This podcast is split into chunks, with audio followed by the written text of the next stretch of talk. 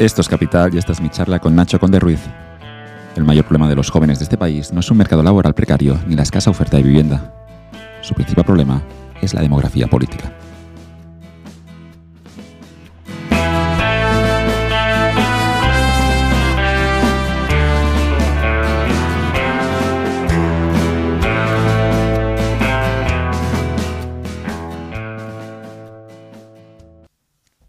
Es posible gracias a sus colaboradores. Idealista Data, el buscador de oportunidades inmobiliarias. Idealista Data acaba de lanzar una plataforma para encontrar las mejores oportunidades de inversión residencial. Una plataforma que te informa de la rentabilidad del inmueble o de su alquiler estimado. Accede al análisis económico de todos los anuncios publicados en Idealista, con datos como la estimación del coste, los gastos asociados o el flujo de caja. En el buscador encontrarás además información de la zona, como la demanda de alquiler y el perfil de sus habitantes. Puedes ver cómo funciona la plataforma con la muestra en abierto de La Rioja. Idealista Data pone a tu disposición toda la información ordenada y en tiempo real del sector inmobiliario para que tomes la mejor decisión con los mejores datos. Utiliza el código capital barra baja invest en el momento del registro para recibir un descuento del 40%.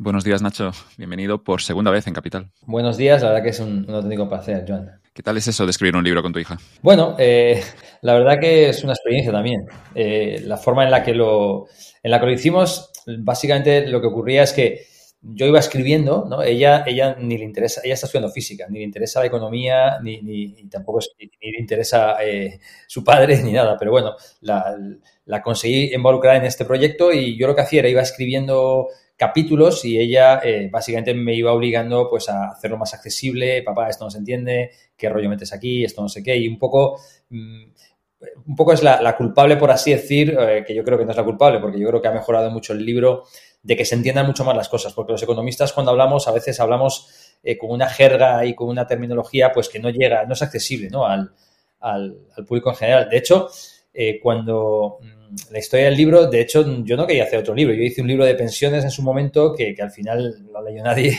y no quería perder más el tiempo, por así decirlo, porque te lleva mucho tiempo y al final veía que es que no, lo lee la gente, pero bueno, eh, esta idea que de hecho fue de mi mujer, pues pon ahí a tu hija Carlota y que sea la que baje, te ayude a bajar el nivel, porque yo pensaba que lo hacía todo súper divulgativo y me di cuenta de que estaba lejos de, la divulgación que, vosotros, eh, entre ellos tú, Joan, lo hacéis muchísimo mejor, ¿no? No es la temática de este podcast, pero podríamos hablar de Nada es gratis, que yo creo que sí que ha ayudado mucho a divulgar la economía, intentando simplificar un poco esas palabras, no, no, no utilizando esa jerga a veces demasiado compleja. Claro, ahí se hizo un gran esfuerzo de, increíble, ¿no? De, poner la divulgación de la economía. Se sigue haciendo, ¿no? Porque es, es, un blog que sigue haciendo mucha difusión científica, pero es verdad que en su momento era el primero que había y ahora hay otros, y yo creo que sí que que ese era un poco también el origen, ¿no? De cuando empezábamos en el blog, era este, ¿no? Es que para mí me parece fundamental que, se baje un poco de la academia al día a día, ¿no? Porque al final los académicos vivimos muy cómodos en nuestros papers, nuestros seminarios, nuestras conferencias, nuestras clases, pero yo creo que es una pata importante, ¿no? De, un economista intentar eh, influir también en la sociedad y, y, para eso hay que hacer un esfuerzo. No es automático pasar el conocimiento de la universidad, pasarlo a, a, la opinión general, a los políticos, a lo que hay que hacer en, eh, de los problemas y, ese es un poco el objetivo y, sigue, y sigue trabajando, ¿no? En nada es gratis sigue, sigue haciendo esto con éxito. No, lo digo por tus textos, Nacho, obviamente, que se entienden a la perfección, pero ¿por qué crees que tanta gente escribe de forma tan complicada? Es porque realmente es más difícil escribir de forma sencilla, ¿no? Claro, es que, ¿no? Si fue Einstein que decía, ¿no? Decía Einstein decía algo así, si, si tengo que preparar una clase para un para un colega la hago en cinco minutos. Si tengo que explicar sonido de seis años, me tengo que pasar seis meses, ¿no? Al final es que es más difícil hacerlo fácil que hacerlo, hacerlo difícil. Luego también los académicos muchas veces em, siempre estamos pensando en que la audiencia es otro como nosotros, es decir, otro académico que estás mandándole una artículo a una revista, entonces pues quieres poner demasiados if. Si esto ocurre, si esto no ocurre, un trade-off, quieres ser muy preciso, no quieres, y, al final eso que es importante en una revista científica, una publicación científica, eh, se pierde completamente, eh, pierdes completamente el hilo si lo quieres hacer para la divulgación, ¿no? Y cuesta mucho, mucho hacerlo. Y luego tiene un coste, ¿no? Es verdad que la primera vez que lo haces, eh, lo haces fatal. O sea, es que te ves y dices, no puede ser que haya dedicado tanto tiempo a explicar esto y lo he explicado que todo el mundo no te ha entendido y tal. Entonces, ¿qué ocurre? Que muchos de... Te requiere hacerlo muchas veces mal para empezar a hacerlo bien y muy pocos eh, académicos tienen tiempo, les parece, bueno, yo ya paso, porque esto al final, oye, pues si no, no voy a dedicar más tiempo a esto, etcétera. Pero yo, para mí siempre ha sido importante y yo creo que es fundamental. No, solo la, economía es un poco antipática entre mucha gente. Y, y, no solo, digamos, porque los académicos aquí escriben complicados, sino que estoy pensando también en los periodistas económicos. Esta semana ha ocurrido esta pequeña crisis en Grifols, o gran crisis, veremos cómo termina todo. Pero incluso los periodistas que escribían lo que estaba ocurriendo, a mí se me hacía difícil seguirlo. Es decir, no lees esta, la prensa económica de este país y a mí me cuesta seguirla y, y no me interesa y es aburrida. Bueno, es verdad que nosotros también hacemos también mucha tarea con los periodistas, porque es verdad que, también la, manera quizás mm, más eficiente es tú interaccionar con el periodista y el periodista es el que hace la difusión, ¿no? Y es verdad que también ellos, pues a veces tengo la sensación de que a algunos mm, periodistas económicos no les interesa la economía, están allí porque tienen que estar allí, pero se querrían ir a otro sitio. Pero bueno, algunos empieza a haber algunos buenos, ¿no? En, España. Y eso es de agradecer, porque hace, hace años prácticamente los, los que había, todos estaban como castigados allí y se nota mucho cuando al periodista le gusta algo y no, ¿no? Pero bueno, eh, también hay que mejorar allí, pero, pero ahí se está mejorando. Y nosotros ahí sí que eh, intentamos siempre que nos llaman, al menos yo, claro, a veces no puedes satisfacer a todo el mundo, porque ¿qué pasa? Que no te llama nadie durante un mes, ocurre una noticia económica y ese día es que te están llamando muchísimos y tú no puedes atender a todos porque tienes que dar clases, tienes que hacer cosas, ¿no? Y alguno, pues igual se piensa que, pero al final eh, es muy importante también esa, esa tarea. Sí, pero incluso las páginas económicas a veces las dejan para el final del periódico, están un poco como castigados, es la palabra. Sí, sí, está ahí, es como la ciencia lúgubre, que están aquí estos a darnos malas noticias, etcétera. Bueno, algunos hemos descubierto que la economía es divertida y por eso estamos haciendo también esto, pero hay que transmitir esa visión a la, gente. De verdad que hacéis una, una, labor fundamental, ¿no? Eh, porque se os ve que, que lo hacéis con, con, pasión, ¿no? Entonces, al final, bueno, ahí tenéis un mercado que ocupar, ¿no? Porque, porque sí, ¿no? te quería preguntar por Nada Gratis, que es un espectacular proyecto en el, en el, que sigues participando, ¿no? Bueno, la verdad que es que escribí mucho. Eh, en su origen, creo que más de 150 pocos, no recuerdo ahora. Lo que pasa, ahora es verdad que escribo menos porque me aburro de escribir, ¿sabes? Eh, me he dado cuenta mmm, que ahora la comunicación, o sea, a ti te interesa influir. Y entonces, al final, es verdad que como académico te es más fácil escribir un texto y colgarlo en una web y, y es más fácil, porque estás tú solo con tu texto. Cuando tienes que hablar, eh, tienes siempre el miedo a meter la pata, etcétera. Entonces, digamos que, que, ahora me da mucha pereza escribir porque tengo que dedicarle a lo mejor dos, tres horas y, salvo que me lo pidan amigos y tal, me cuesta. Mientras que hace 10 años eh, me encantaba escribir, ¿no? Yo creo que va también por fases. Gracias a Dios, en Nada Gratis, pues eh, hay un relevo natural, hay gente que sí que le sigue gustando escribir. Yo hay un poco... Ahora estoy haciendo unos videopodcasts eh, aquí en FEDEA sobre la juventud atracada, eh, entre jóvenes y, y académicos que ya lo estamos moviendo, hay algunos por allí que no, la verdad que nadie los conoce, pero me divierte más así, ¿no? Eh, charlas de este tipo con académicos puedes preguntar las cosas que no eh, escribir, ¿no? Pero bueno, eh, va un poco por fases. Pero yo tengo la sensación, no sé tú, Joan, si piensas lo mismo, que la gente ya no, no lee tanto y prefiere más este formato, no sé. También estamos todos aquí un poco en esta disyuntiva, ¿no? Sí que tengo la sensación que se publican muchísimas cosas que después quizás lee poca gente, ¿no? Y la función aquí de esfuerzo-recompensa es, es, relativamente es baja comparado con formatos a veces con ese gran impacto de esto, un, un vídeo de 30 segundos puede tener un grandísimo impacto y no hay que por ello criticarlo, ¿no? Es decir, es un nuevo formato y hay que adaptarse y, y quizá la manera de transmitir el mensaje tiene que ser en vídeo. La comunicación cambia y, también, yo, por ejemplo, yo uso mucho podcast, porque es verdad que lo uso pues para cuando haces deporte, cuando vas a pasear, etcétera. Eh, y es verdad que al haber tantos blogs, pues ahora, antiguamente tú decías, mira, me leo unas gratis y me leo otro blog y ya me he leído todo lo que hay en blogs. Es como que habías levantado su yo, Ahora que me permites, Nacho, yo tenía cuando estaba estudiando la carrera, tenía, no sé, el blog de Mankiw, recuerdo, el blog de Marginal, eso de Marginal Revolution o Marginal de Tyler Cohen. Y, y, recuerdo entrar todos los días a cuatro o cinco blogs. Ahora sería imposible, sí, hay, hay, miles de Claro, blogs. entonces dices, bueno, vale, algún esfuerzo, son eh, tres, cuatro blogs y ya estoy. Y ahora dices, son tantos que entonces yo, eh, claro, yo, ya lo sabes, ¿no? Eh, y, bueno, estos formatos te permiten hacerlo mientras estás paseando en el metro, yo qué sé, ¿sabes? Eh, me parece más interesante. Pero bueno, no lo sé. Vamos con el libro. Hay mucho de, lo que hablar, de lo que hablar. Nunca había tomado tantos apuntes yo para una entrevista. Y empezamos con esta idea del conflicto generacional. Yo creo que soy millennial. Tú, Nacho, estás en los X, ¿no? sí. Y, luego tenemos los boomers, que podrían ser nuestros padres, y, luego los, los, los, Z, que sería el caso de, tu hija, los que ahora tienen unos 20 años, ¿no? Y por, por distintas circunstancias se, está hablando de este conflicto generacional. Sí, o sea, digamos que a mí, mm, la verdad que, mm, claro, yo me encontraba mm, con dos mundos paralelos, ¿no? Es decir, yo tengo la gente de, de mi generación, que yo tengo 54 años, es decir, eh, por encima de 50, con los hijos, pues eso, en la edad de mis hijas. Em, y entonces cuando yo estaba con ellos tomando lo típico, pues para cenar, una cerveza, un café, pues siempre estaba esa sensación de que esta generación de jóvenes como son, no les gusta trabajar, son vagos, son débiles, son una generación de cristal. Un poco la conversación entre nosotros ya, eh, pues maduritos, ¿no? Por así decir, ¿no? Y en paralelo, pues yo iba viendo eh, los datos, lo que pasa con las pensiones, lo que pasa con la educación, lo que pasa con, con la fiscalidad, etcétera. Decía, joder, si es que los jóvenes lo tienen peor que nosotros. ¿Pero qué dices, Nacho? Tú estás tonto. Los jóvenes tienen Netflix, tienen los, los móviles, no sé qué. Y luego, entonces yo veía estos dos mundos. Luego yo veía a mis estudiantes, que claro, cuando tú eres profesor de universidad es algo muy curioso. Tú cada año eres más viejo. O sea, tú vas ahí cada año, eres más viejo y ellos siempre tienen la misma edad. Vienen con sus 20 años, con el mundo por delante. Y como que decías, joder, pobrecillos, ya empiezas como a sentirte... Entonces, estos dos mundos me llevó un poco a estar, y también yo vengo de estudiar las pensiones, que ahí sí que se ve claramente lo que está pasando, pero empecé a mirar otras dimensiones y entonces me empecé a dar cuenta que cuando yo estaba con mis colegas ahí cenando, pues yo empezaba a darle todos los argumentos que un poco están desplegados en el libro y veía como ellos empezaban como a replantear las cosas. Ostras, Nacho, pues no lo había visto así.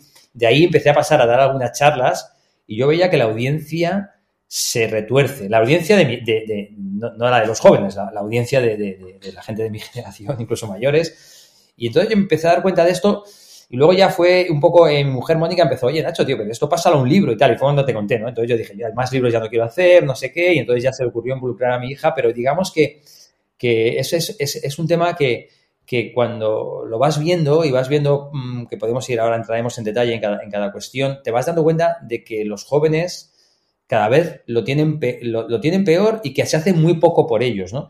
Entonces, es un conflicto que, mm, que surge naturalmente eh, eh, ante una situación de recursos escasos, pero que no está buscado. Es decir, eh, yo siempre digo, si hubiera un conflicto, como alguien me dice, Nacho, es que, no sé, tú estás planteando aquí una guerra entre generaciones, digo, que yo no planteo nada, que yo digo lo que pasa.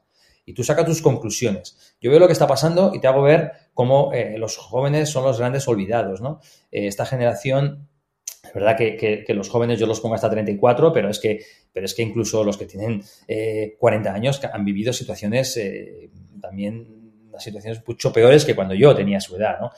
Y, entonces les digo, y, si fuera una guerra, la tienen perdida los jóvenes, porque si quieres, eh, lo que un poco, porque yo busco una explicación, ¿no? Porque como siempre, yo busco una explicación, digo, dame tu otra explicación. Yo la explicación que busco es que los políticos eh, se olvidan de, los jóvenes. Y se olvidan por una cuestión puramente eh, política, por así decir, ¿no? Porque siempre hemos estudiado la demografía en muchos aspectos, ¿no? En efecto sobre las pensiones, sobre el mercado laboral, la productividad, y olvidamos el impacto que tiene la demografía sobre la política, que a su vez tiene impacto otra vez sobre la economía. Y este canal, que nosotros en el libro le llamamos eh, demografía política, es el que hace que cada vez eh, haya más peso electoral de las personas mayores y que por lo tanto los políticos van a priorizar los recursos hacia ellos y esto es lo que hace pues que te acabes olvidando de los, de los jóvenes. Eh, igual alguien me dice, Nacho, eso es demasiado simple lo que estás planteando, pero bueno, yo estoy abierto a escuchar otras teorías, pero yo tengo muy clara esta, que cuando yo era joven a mí me acompañaba la demografía en la economía, porque era más fácil crecer, etcétera, y cuando yo era joven me acompañaba la política también, y ahora me sigue acompañando a mí la política, mientras que los jóvenes de hoy no les acompaña ni la economía, eh, la demografía, el impacto de la demografía sobre la economía es negativo y también lo es sobre la política. Me acuerdo que dijiste en el anterior podcast que cuando ibas a la universidad que había mucha gente en tu generación, seguís siendo muchos, y que, era difícil incluso encontrar sitio en clase. Cuando yo estaba escribiendo el libro y un poco en la, motivación, me, he reflexionado mucho ¿no? hacia, hacia cómo era mi vida cuando yo era joven, hablando sobre todo mucho con mi hija. Claro, es que yo llegaba a clase y, yo no, y no se entraba en clase, había F grupos. Y muchas veces te ibas a la cafetería simplemente porque no cabías en clase, porque no querías sentarte en el suelo. Yo doy clase, he estado dando clase ahora en la Complutense, en las aulas. Yo estoy en la Autónoma de Madrid, ¿vale? Pero he dado, en la Complutense, he dado clase cuando la COVID abrieron las, las clases grandes para separarse. Yo he dado clases en las aulas grandes de la Complutense que yo me las imaginaba llenas de gente hasta arriba, que son una especie de graderío, y ahí había 20 personas. Pero no solo eso, yo cuando me estaba juntando en Navidad, en Nochevieja, con mis primos, éramos un montón de gente joven, ¿no? Y ahora, eh, en Navidad, pues tengo muy pocos niños. Y esto, incluso cuando yo salía de fiesta, que salíamos por Malasaña y por toda esta zona, bueno, es que, es que eso era todo, los bares a rebosar de gente joven y por lo tanto tú te sentías hasta cierto punto empoderado porque decías que somos muchos. Y eso se reflejaba en todo, en, en, la capa, en, el optimismo hacia cambiar las cosas, realmente te acompañaba la política, en las canciones, en la música. Yo creo, Joan, si, si, si un poco miras lo que se escuchaba en los 90 y 80, la música y ahora, yo no soy un gran melómano, pero digamos que, que sí que yo veo las canciones de mis hijas y veo las mías y, y son completamente distintas. Esto eh, es que al final está, está todo ahí. No, no, lo había pensado, pero no, la gente no tiene primos ya. Claro, son muy pocos porque todo, todo, va, todo va ahí. es decir, es que eh, hoy en día los jóvenes, la gente, tener un hijo eh, es muy complicado porque al final son todo dificultades. Em, hoy estaba grabando uno de estos videopodcasts que te digo, ya hemos grabado uno, pero no lo hemos emitido sobre la pobreza. Y es que, es que hay una, una dimensión ahí que yo no estaba pensando, pero hablando con, con, con, con las expertas que tenía allí, lo tenía muy claro, es que, claro, si tú estás trabajando, eres una pareja y estás trabajando, y uno trabaja y el otro, y con un subempleo como hay aquí, si tú tienes un hijo y te conviertes en un pobre. Es que lo piensas, es, que es súper deprimente. Es decir, es una cosa muy curiosa, porque cuando tú estás midiendo la pobreza, eh, que es verdad que hay que medirla, eh, es verdad que, hay gente que te pone en duda porque son índices de medición de pobreza, son relativos, van cambiando el tiempo, pero básicamente si tú no tienes dinero y vives eh, con tus padres, porque no te puedes independizar, no entra, al no formar un nuevo hogar, eso reduce la pobreza. ¿Entiendes? Y si me tengo que juntar eh, con cinco jóvenes en un piso para, poder pagarlo, pues los cinco jóvenes compartiendo habitación, como solo están compartiendo un hogar, tampoco son pobres. Pero si tú te separas y te vas solo, pues a lo mejor te va un poco bien, ya te vas tú solo a un piso con tu pareja y, y, no eres pobre, pero si tienes el hijo vuelves a ser pobre, ¿no? Es una cosa... Y, ahí los índices de pobreza en España eh, son altísimos. Y, de los más altos, ¿no? Y ahí hay, es, verdad que es un tema que, el libro sí que lo menciono porque me parece súper deprimente, ¿no? Ya ese es el límite máximo, la pobreza, sobre todo en los niños, en los hogares pobres, que esos hogares, como los niños son jóvenes, son pequeños, los padres son jóvenes, ¿no? Está ahí, ¿no? Pero no ves mucho joven que sería pobre si se, independizara. Lo tendría para, para vivir, ¿no? Es una cosa muy deprimente tenemos muchos temas de los que hablar y vamos a intentar estructurar esta charla para la audiencia. Y, quería mencionarte un tuit, en esto que estás diciendo, si los jóvenes viven peor o mejor. Eh, se hizo viral también hace, hace unos días y es del usuario, se llama Erpali, el usuario, y decía Paco, dos puntos. Entiendo que Paco es alguien que estaba en su bar. Hoy en día es imposible que los jóvenes lleguemos a final de mes, decía Paco. Y luego Erpali decía en el tuit, Paco, tienes 30 años, 50 tatuajes, dos perros, dos gatos, iPhone 15, Play 5, no se pierde un festival de música, come de delivery, tiene Spotify Premium, Netflix, HBO y le llegan cinco envíos de Shane por semana. No sé qué es Shane. Es eso que yo creo que es ese debate, ¿no? Que a veces se dice, no, no, es que los jóvenes tienen Netflix. Ya, pero si no tienes casa, ¿de qué mierda sirve Netflix? Eh, es que es un poco, a mí me desespera, ¿no? Es decir, tienen Netflix, sí, también lo tienes tú. Eh, yo, eh, mi padre tampoco tenía Netflix. quiero decir que, que al final hay cosas que, que, que, como que hay un avance, hay, un avance en la sociedad y como ese avance ya es suficiente, ya, pero es que ese avance también lo tienes tú.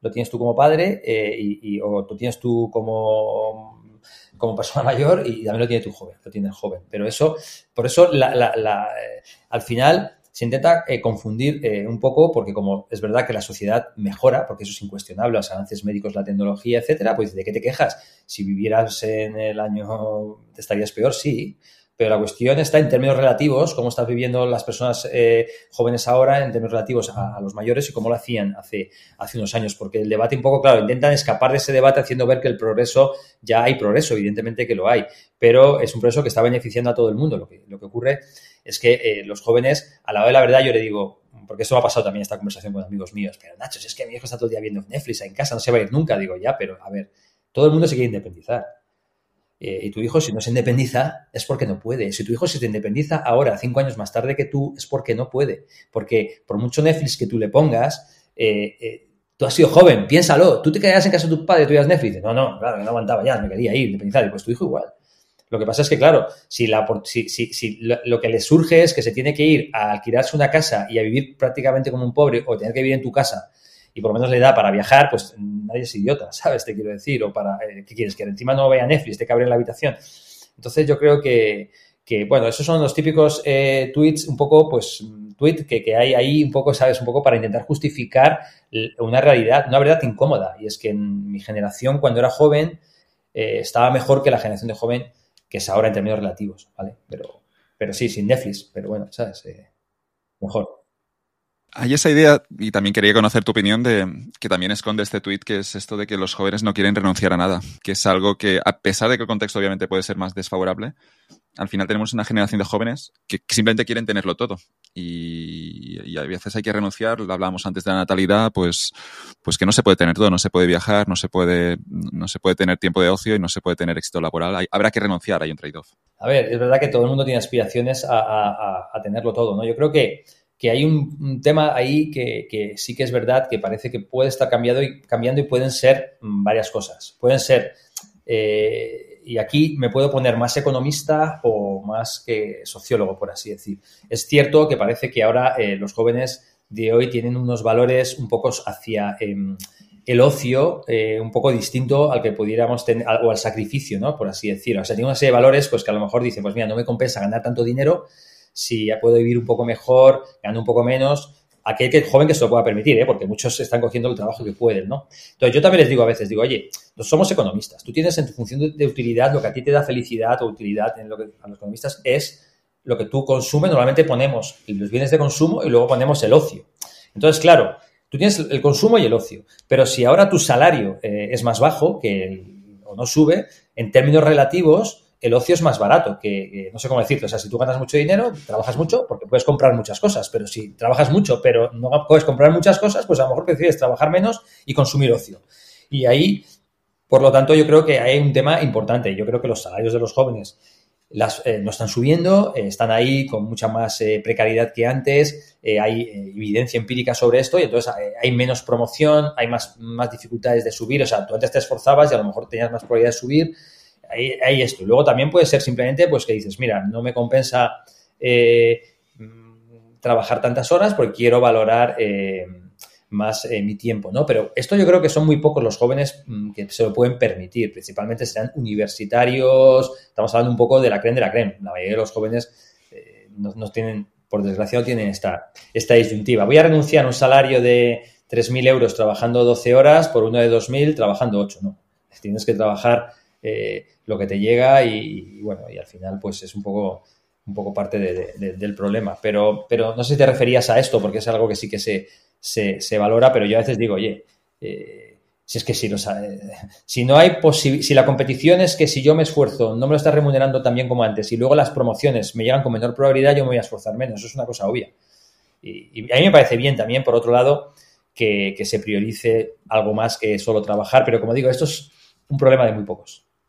Sí, sí, no, no, iba un poco por aquí. Es, es el propio, las propias decisiones de las nuevas generaciones. Eh, no pienso solo en el mercado disfuncional de los, para los jóvenes laboral en España, donde realmente los salarios eh, son, son muy pobres, sino que pienso que incluso ocurre en Estados Unidos, em, donde hay salarios em, mejores y los jóvenes, muchos jóvenes se dice, o al menos eso es lo que voy leyendo, que, que, que toman esas decisiones de, de trabajar un poco menos y, tener un poco más tiempo para ellos. Y, en sí la decisión esta es, respetable y, podría ser buena. Yo creo que la pandemia cambió un poco esto. Yo creo que es un poco el fenómeno ¿no? de la gran resignation ¿no? de Estados Unidos, que es verdad que se está estudiando y es un poco... Yo creo que la pandemia, al menos eh, un poco, a mí la sensación que me dio durante la pandemia, yo fui un privilegiado porque mi sueldo sigue siendo el mismo. Yo trabajaba, daba mis clases desde mi casa y por lo tanto eh, no tenía que renunciar, por así decir, eh, a nada, ¿no?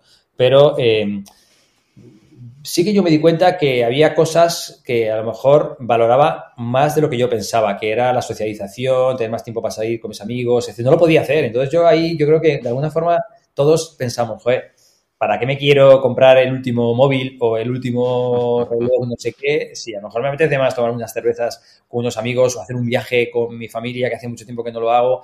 Y yo creo que, claro, Estados Unidos es un país muy, muy particular porque tú te puedes coger un sabático seis meses, vuelves y otra vez tienes tu empleo, fácilmente encuentras uno similar. En España esto se ve menos porque si, renuncias a tu trabajo, luego tener otro te, iba a costar. Pero yo creo que ahí sí que nos hizo un poco también a todos darnos cuenta de que había cosas más importantes, pero eso, está en las, eso estaba ahí en nuestra función de utilidad ocio, consumo, y nos dimos cuenta que solo consumir no te daba la, felicidad, que es un poco, tú podías consumir todo lo que querías desde tu casa, pero, pero te faltaban cosas que solo las podías hacer con, gente, ¿no? No lo sé, esto, esto habrá tiempo en lo que haya que, estudiar, pero yo en cambio los jóvenes de hoy cuando se miran si participan, por ejemplo, en asociaciones, en, manifestaciones, si se... Eh, no, pues son parecidos a, cuando yo era joven, ¿no? Incluso yo diría que más, ¿no? Yo creo que que los jóvenes cuando les preocupa algo, y es verdad que se mueven en un entorno más mm, internacional de redes sociales, etcétera, cuando les preocupa algo, em, realmente pues consiguen cambiar las cosas. Yo tengo siempre el ejemplo de la salud mental, eh, que, vamos, que, yo creo que está ahora mismo tomándose en serio como debería haberse tomado siempre gracias a los jóvenes. Y también temas de, género es gracias a los jóvenes. O sea, de alguna forma se implican más de lo que parece. Lo que pasa es que son irrelevantes eh, políticamente. Entonces, bueno, eh, eso no, pero no porque no lo intentan. Me gusta escucharte, Nacho, porque más allá del discurso, Netflix o lo que sea, tú lo que dices es, no, he mirado los datos y sale que no, que no tienen poder y, lo, contrastas. Y esta es la parte, lo que debían hacer todos los economistas. Claro, yo sigo teniendo la duda, ¿no? Si, es decir, ¿en, qué medidas es mejor haber nacido en el año 95 eh, o es mejor haber nacido en el año 81, ¿no? Y, tengo una serie de dudas, es decir, que no se puede simplemente resolver con, los datos económicos, ¿no? Porque hay cuestiones de, bueno, también el carácter de cada uno, hasta qué punto quieres una sociedad quizá más tranquila o una donde, donde hay crecimiento y hay estabilidad o una sociedad donde a veces hay crisis pero también hay oportunidades, ¿no? Y, y digamos que todos somos distintos, ¿no? Pero yo siempre tengo la duda, yo nací en el año 89 y siempre he pensado, creo que no quiero una generación anterior, a pesar de que erais más y que podéis tener más poder. Yo siempre he estado muy cómodo, habiendo nacido un poco más tarde, en un contexto en el que, a pesar de que tengo menos poder por la demografía, entiendo que también hay más oportunidades en la economía. Yo creo que es mejor nacer. Sí, ¿no? Sí, sí. Ahora, ¿sabes? Siempre. O sea, porque el progreso está ahí. O sea, lo que pasa, o sea, yo creo que eso es, para mí no, no hay ninguna duda. O sea, y, y desde luego creo que eso, eso, es así. O sea, ahí vas, vas mejorando, vas progresando. Lo que pasa es que este, este, es este no es un argumento para, dado que tú has nacido más adelante en un mundo mejor, pues ahora todo lo que vamos a hacer va a ser para favorecer a las generaciones anteriores, porque, porque entonces lo que estás haciendo es, eh, dentro de que tienen más posibilidades, etcétera, pues eh, eso no es justo intergeneracionalmente. Que es un poco, eh, pero yo no, a mí no me cabe la menor duda de que hubiera preferido nacer cuanto más en el futuro mejor, ¿sabes? Porque por muchos aspectos, y, mi padre todavía más, que encima vivía en el franquismo, imagínate, ¿sabes? Pero, o sea, que quiero decir que, se va mejorando, yo creo que, y mis hijas seguro que prefieren nacer ahora que no eh, cuando naciste tú, etcétera, ¿no? Porque, pero digamos que a mí eso no me, gusta, no me, no me, no me sirve como excusa para justificar lo que está ocurriendo, porque claro, eh, al final, mm, pues tienes también que, velar en que haya una justicia intergeneracional y que, que todas las generaciones se puedan, puedan desarrollar y, progresar, ¿no? Y ese, ese, ese, es un poco esta disyuntiva, ¿no? Eh, cuando estábamos analizando la pobreza, en el podcast de, que estábamos grabando, también hay índices de, pobreza absolutos, por así decir, que claramente eso va mejorando, y los relativos. Y todos, al final, los relativos son los importantes, porque tú lo que quieres es que si va mejorando la, la sociedad, todo vaya mejorando en la misma proporción, ¿sabes? Y un poco aquí pasa algo parecido, ¿no? Son como dos debates en paralelo. Yo creo que ahora mismo, pues por ejemplo, para el tema de la educación, estamos mucho mejor ahora que antes, la gente se educa más, la igualdad de género se ha mejorado mucho, también es un mundo mejor, la sanidad es mucho mejor, la esperanza de vida ha aumentado, eh, etcétera, ¿no? La tecnología es mucho mejor, pero yo creo que eso no hace que como eso es así, pues ahora vais a trabajar para nosotros eh, el resto de vuestra vida, sino también tenéis que poder desarrollaros para cerrar este tema, y había un tuit de la empresaria Laura Urquizu, luego lo comparto en las notas, y, compartía un poco, preguntaba primero a los jóvenes con cuál era su situación, si, era difícil, qué, tal era eso de ser hoy tener menos de 30 años. Y luego simplemente ya hacía una reflexión diciendo que cuando ella empezó, a pesar de todo este contexto que escribimos antes, también fue muy difícil para ella. Y que siempre ha sido difícil para los jóvenes, era el punto de Laura. Y, simplemente quería, quería preguntarte esto, ¿no? Hasta qué punto, al final, si eres joven es normal que será más difícil y, tú tienes que pelear y tienes que salir adelante. Y, eso deberían tener también claro los jóvenes, que no, nadie te va a regalar nada. Eso va de base. Nosotros lo tuvimos difícil, todo el mundo lo tiene difícil, pero nosotros teníamos la política a nuestro favor y los jóvenes tienen la política en contra, nosotros teníamos la economía y la demografía a nuestro favor, los jóvenes la tienen en contra. Entonces, dentro de que nosotros... ¿Te sorprende que no luchen quizá los jóvenes? Porque sí, sí que luchan en estos contextos que describías, pero podríamos decir que, y no lo sé, ¿eh? Em, estoy, esto es un podcast y estos formatos a veces te llevan a, pensando en voz alta, a veces dices tonterías, ¿no? Pero podría ser que los jóvenes no estén luchando, más allá de estos dos, tres ámbitos que has descrito, que hay unos jóvenes un poco desmotivados, sin ganas de atacar el futuro, como lo sentiste tú yo, yo, cuando era joven tampoco yo era un militante, o sea, yo me adaptaba a lo que había y, o sea, quiero decir que tú eres joven, entonces tampoco tienes por qué estar, pero los jóvenes sí que están saliendo adelante y de una forma que nos está costando y nos va a costar muy cara y es eh, saliendo del país. Es decir, ellos buscan lo mejor. Tú cuando eres joven estás estudiando, estás a lo tuyo, ¿sabes? Y eso me parece natural. O sea, nosotros, yo también era así. Hay un, siempre hay unos pocos, que yo no era de ellos, que, que yo los veía ahí, que estaban súper involucrados. Hay un porcentaje siempre que estaban involucrados desde el principio y lo tienen muy claro y, y yo, y, es una admiración hacia ellos, pero, pero el porcentaje de esta gente sigue siendo la misma. Luego el resto de los jóvenes vive su vida, hace lo que puede y, de alguna forma, pues si lo que les ofreces aquí no les va a permitir eh, desarrollarse, pues se van a salir fuera. Y aquí eh, hay que tener mucho más cuidado que cuando yo era joven, porque cuando yo era joven, em, yo que tenía por motivos diversos, que viajé a Italia y bueno, y, bueno o Estados Unidos, yo tenía a lo mejor 28 años, estaba en Estados Unidos y yo decía, yo aquí no voy a venir a vivir nunca, pero es que no entendía nada, ¿sabes? Y es que mm, era todo más raro. Eh, la gente me decía, no, Nacho, te pasa porque hasta que no llevas cinco años haciendo el doctorado aquí, no te vas a adaptar. Digo, ah, vale, será eso. Yo como solo vengo unos meses, no estoy haciendo el doctorado aquí, no, no me estoy adaptando de lo bueno que hay aquí, pero para mí era un marciano. Me iba a Italia y decía, joder, vale, me lo paso bien, hablan de fútbol, parecido todo, pero me sentía raro. Esto ya no es así. O sea, yo me he ido, eh, mis hijas es que son generaciones globales, son digitales y son globales, porque la, eh, digitalización te, interconecta con el mundo. Entonces, para, los jóvenes de ahora, si tuvieran que ir a Estados Unidos, ese coste social o de, adaptación es cero.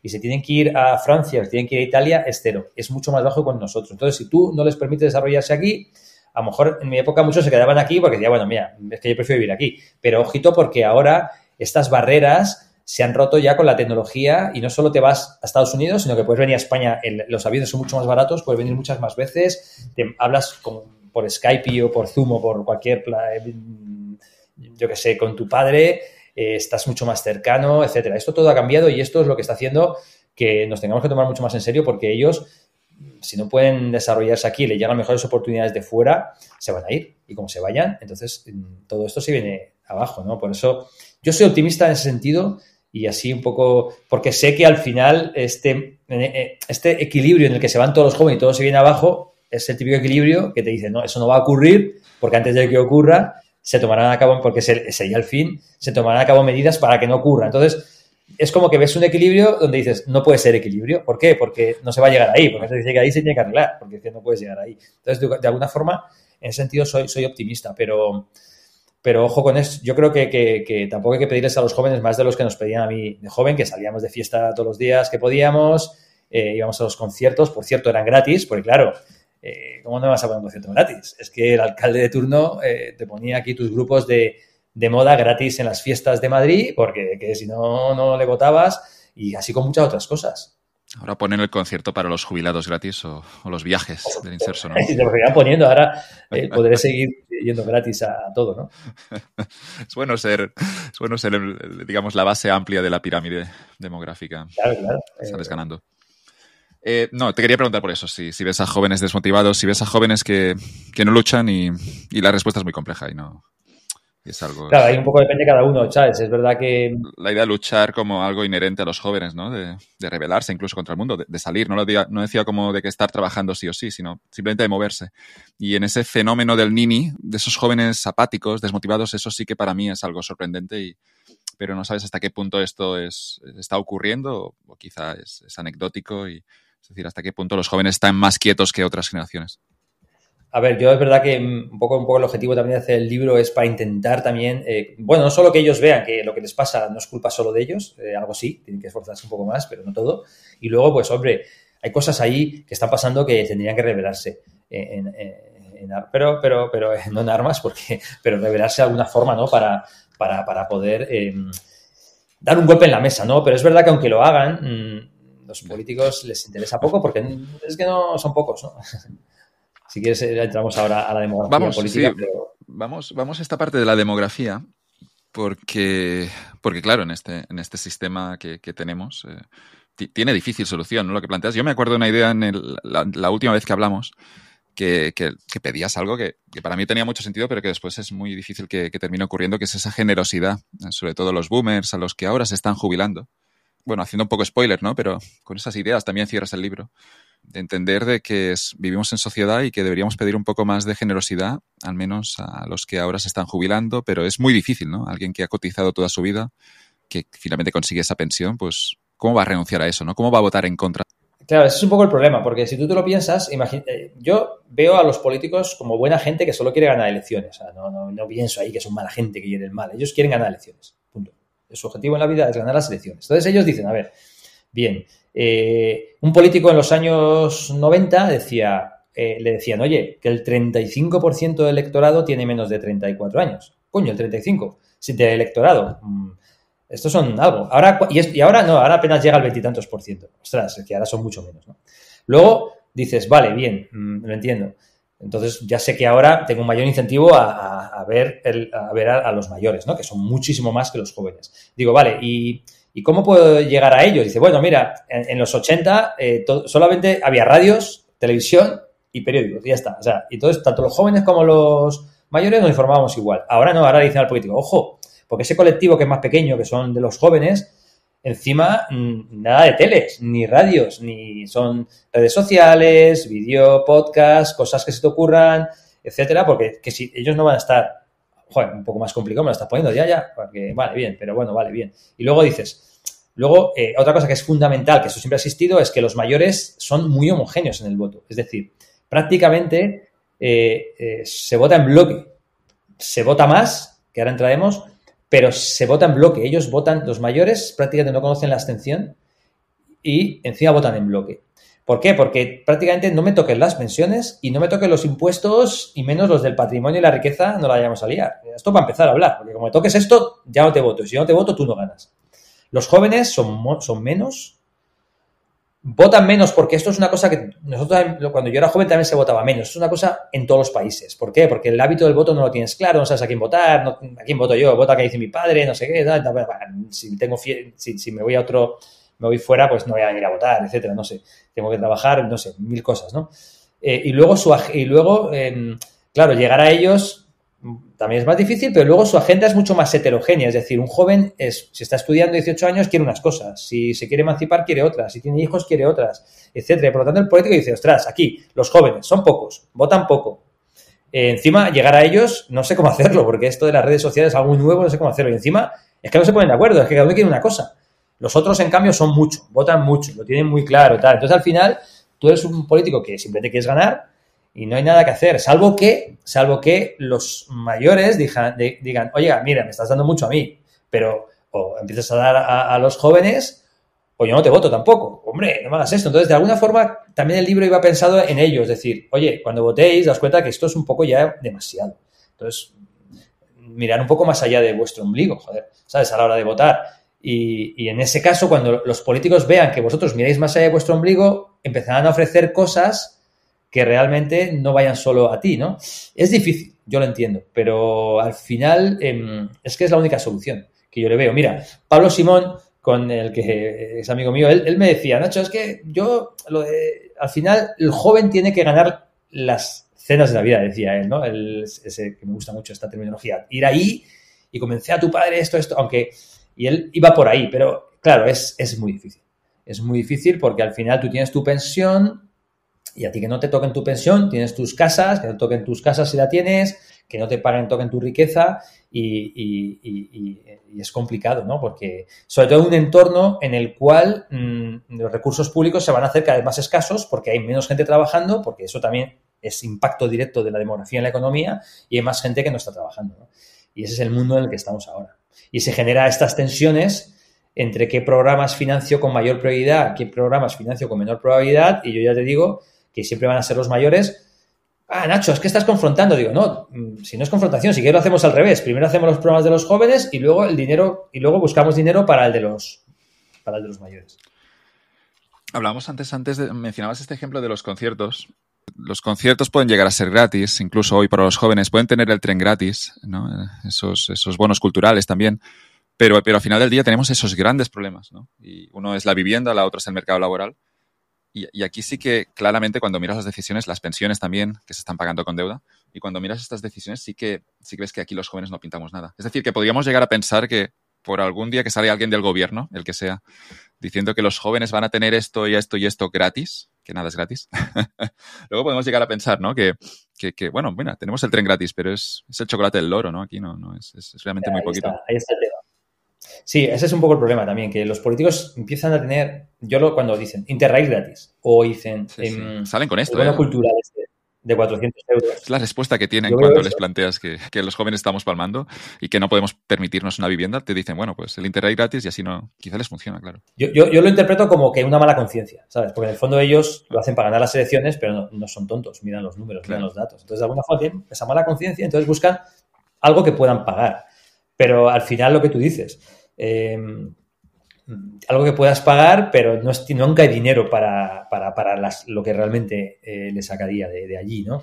Y, y, y, es verdad que, que, bueno, es una forma de entrar, eh, pero claro, si yo tengo, cuando yo miras, por ejemplo, el bono de los 400 euros, que es que no cuesta nada prácticamente, es una, bueno, que sí, que se lo das, bien, bien dado, ¿sabes? porque para lo que les dan, pero encima lo han hecho. Era difícil activarlo, creo. me han dicho. Claro, es que luego dices, joder, es que si no sabe lo que me ha costado eh, que mi hija pueda, pueda gastarlo. O sea, haber hecho eso para, para que te actualicen la pensión. Vamos a ver, es que, es que me gustaría las cifras, y esto te lo digo en serio, Joan, de cuánta gente ha usado el bono este.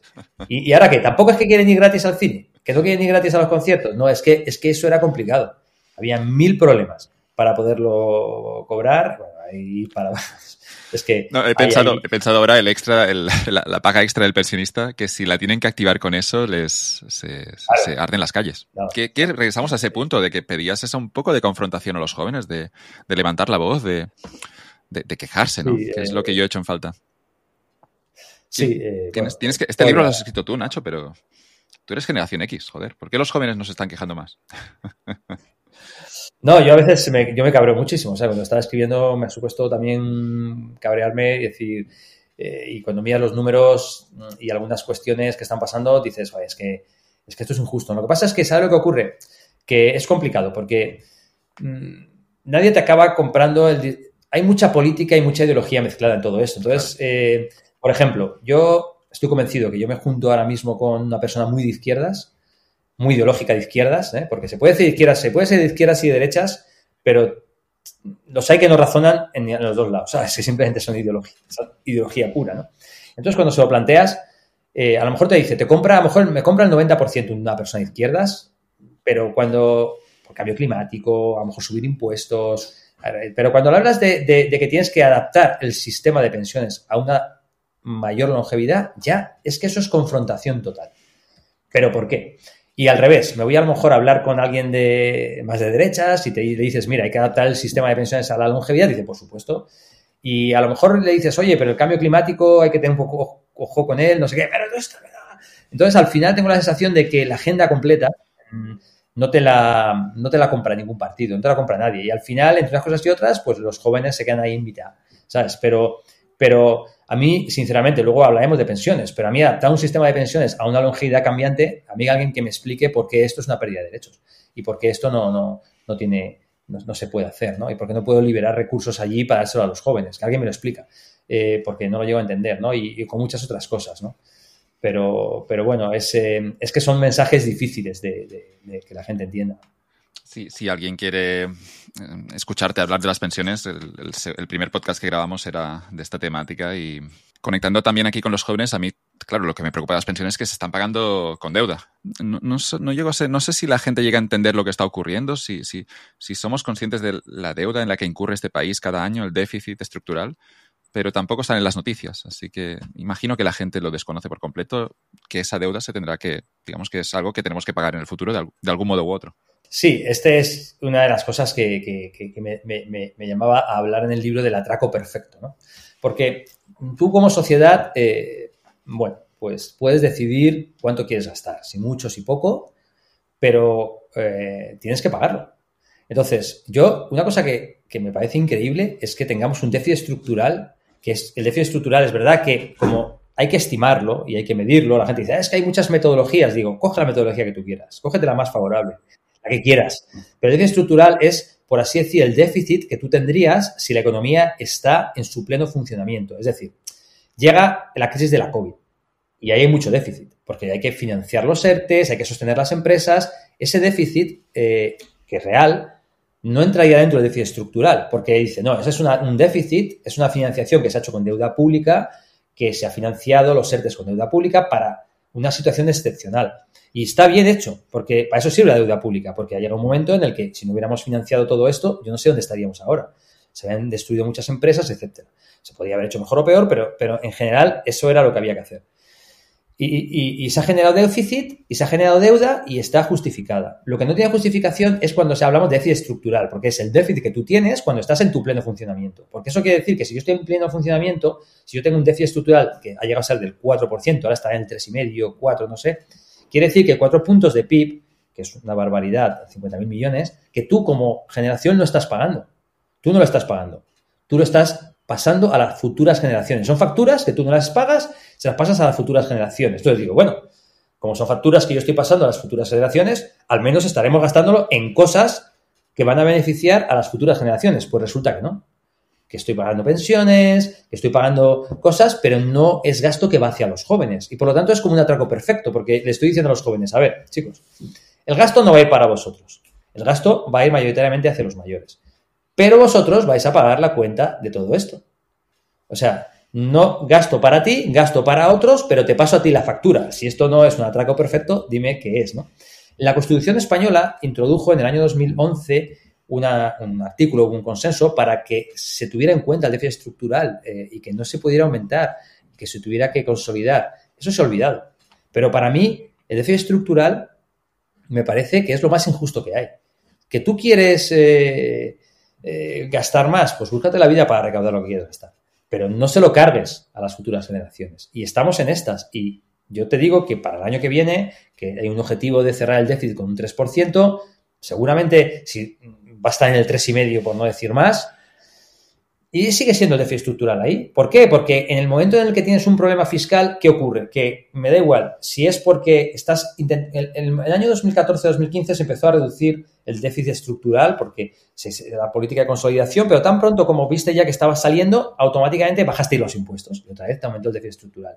Ahora estabas más o menos con déficit estructural estable, has empezado a meter nuevos programas. También es verdad que los ingresos están acompañados por no deflatar la tarifa, etcétera, el IRPF y algunos impuestos asociados a la inflación y hay otros impuestos, pero aún así te está aumentando más el gasto que está aumentando los ingresos. Entonces tú estás dejando de pagar facturas, se las estás pasando a las futuras generaciones. Claro, es difícil de que los jóvenes sabe la cifra de deuda pública. El otro día el gobierno dice, no, este año el Tesoro este año va a emitir 55 mil millones adicionales de deuda pública. 55 mil millones, ya no pasa nada. Esos son 55 mil millones que son facturas que no sé todavía cuáles serán, pero que no se van a pagar y que se van a pasar a los jóvenes. Y esto es parte de este atraco perfecto eh, que mencionaba, eh, que hablaba en el libro, ¿no? Pero, pero sí, eh, es, indignante.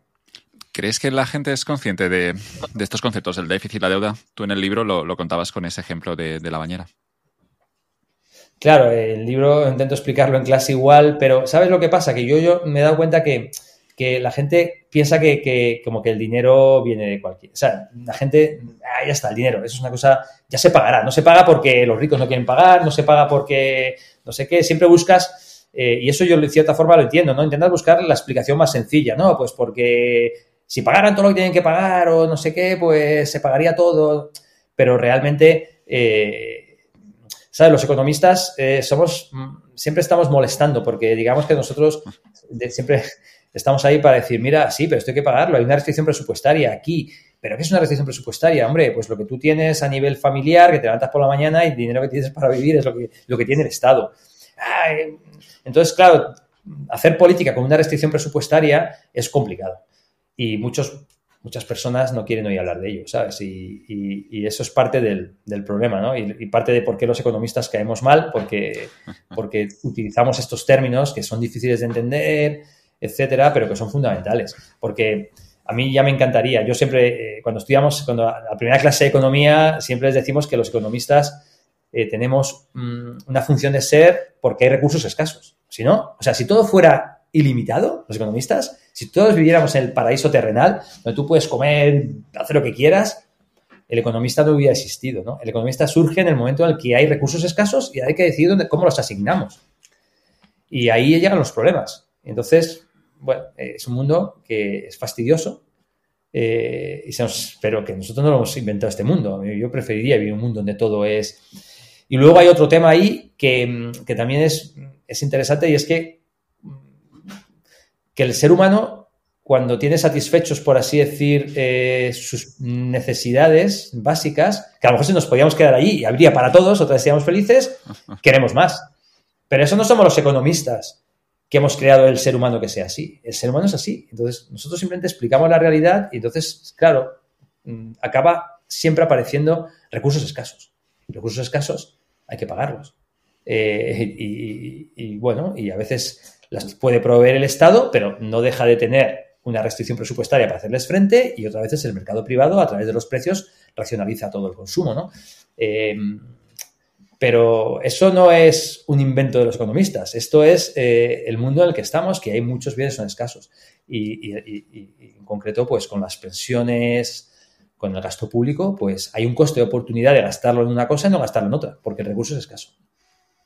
En, esta parte de la deuda a mí me preocupa también especialmente la, joder, los, los intereses, ¿no? En el contexto de los últimos años podía parecer que era un coste bajo, pero en el momento en el que sube un poco el tipo de interés de los bancos centrales, Em, nos encontramos que se pueden llegar a comer una gran parte de la partida presupuestaria, ¿no? Y, aquí también es por irresponsabilidad, de, no ser consciente exactamente, no las consecuencias eh, a corto plazo, sino lo que significa realmente que tu deuda siga creciendo y los intereses que puedes llegar a pagar dentro de unos años.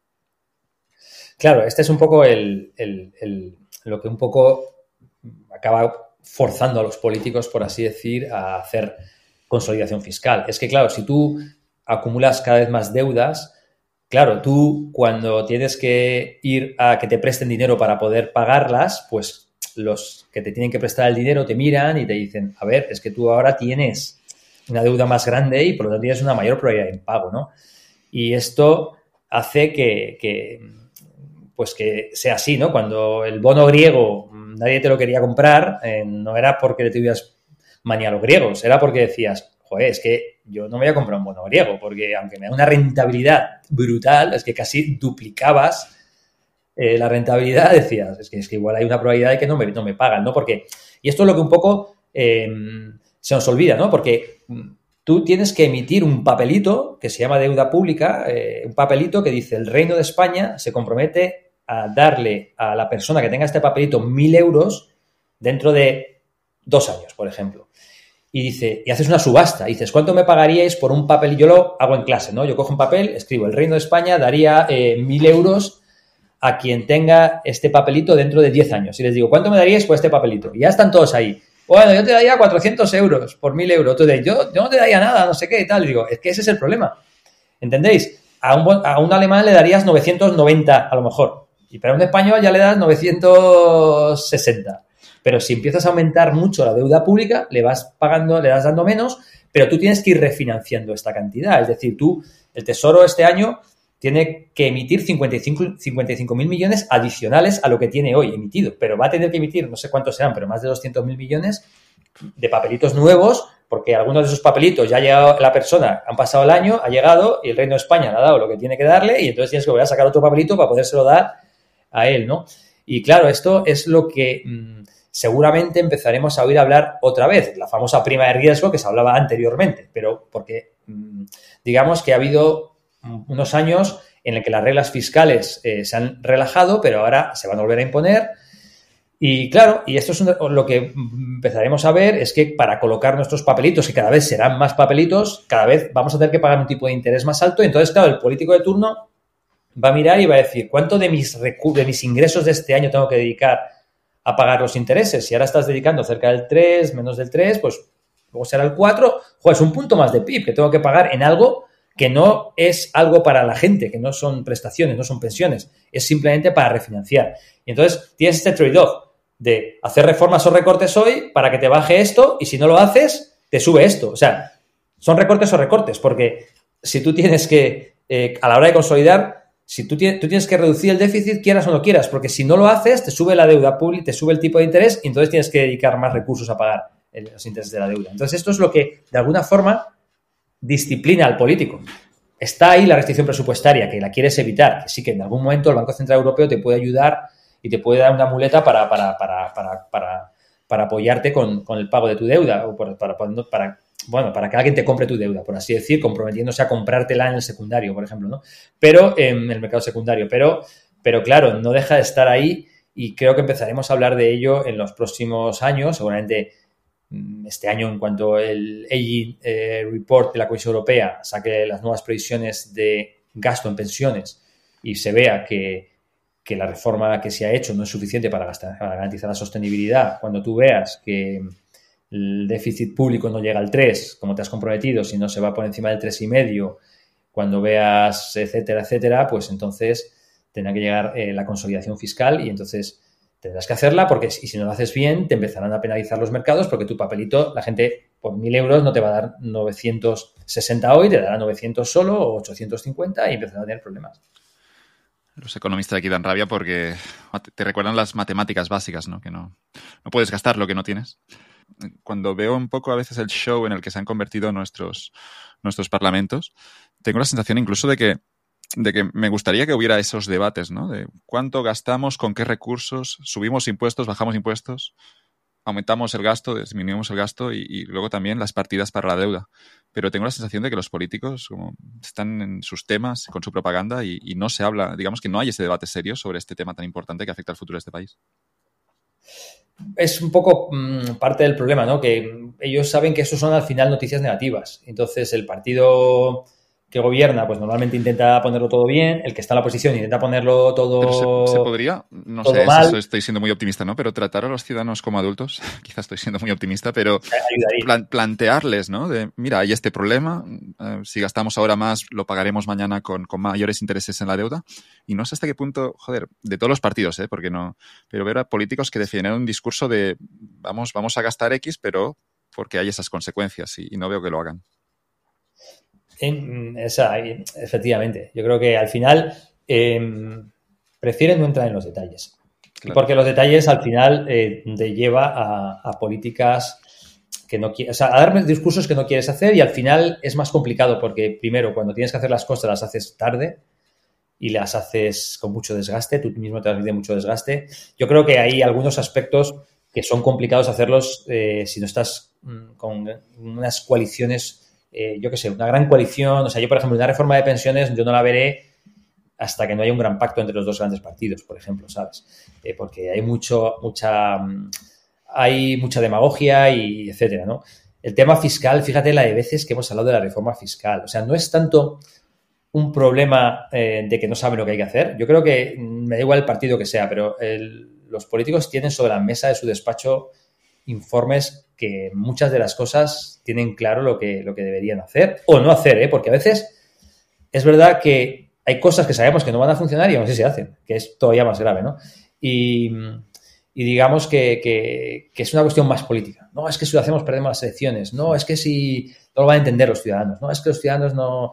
Yo, por ejemplo, creo que mmm, la experiencia que tengo de algunos amigos de, de, Holanda, por ejemplo, y de otros países del norte, que ahí sí que se pueden hablar de estos temas de una forma mucho más más directa, ¿sabes? Tratar a los mayores, eh, a los mayores como personas adultas y en, que entiendan que, que, que, que, hay que hacer cosas y que, y algunas cosas tienen, tienes que hacerlas por algunos motivos. Pero es verdad que aquí este debate se ha perdido completamente. Y si se hace algo, siempre es por culpa de Europa, siempre es por culpa de los de otros demás, tú eres un ultraliberal que te quieres cargar, yo qué sé, ¿sabes? Etcétera, ¿no? Y eso sí que es verdad que, que es un poco una pena, ¿no? Pero bueno, eh, todo podrá cambiar y mejorar, esperemos. De todo lo que hizo el ministro Escriba cuando, cuando estaba como en, en Seguridad Social, eh, hay una cosa, hay, una, hay tres palabras que me dan, bueno, cuatro palabras que me dan mucha rabia y son mecanismo de equidad intergeneracional. Eso me da muchísima rabia las palabras, no, no tanto el impuesto en sí, sino las palabras que ha utilizado. A mí también. O sea, yo esto sí que creo que es para, ahí sí que tenías los jóvenes... Eh, si entendieran esto, sí que tendrían que realmente cabrearse, ¿no? Mira, em, hay un tema, yo, yo creo que... Eh, tienen los huevos de llamarlo así, joder? Sí, es que es el tema, ¿no? Es que es decir, o sea, encima, no es que no sé qué expresión usar, porque eso sí que es, absolutamente increíble. Mira, em, hay algo que vamos a volver a hablar de ello en los próximos años. Se llama factor de sostenibilidad, que básicamente es lo que yo te decía, ¿no? Si tú tienes un sistema de pensiones que está diseñado, pues para, ponte así, para que la esperanza de vida sea los 78 años, y ahora la esperanza de vida ha pasado a 88 años, ponte el caso, pues no puedes pretender que el sistema de pensiones puede ser el mismo, por una mera cuestión de que ahora la longevidad ha aumentado, ¿vale? Eso lo entiende cualquier persona, ¿sabes? Si ahora vives por más tiempo, no te puedes pagar las mismas pensiones eh, con la misma generosidad que si vas a vivir menos tiempo.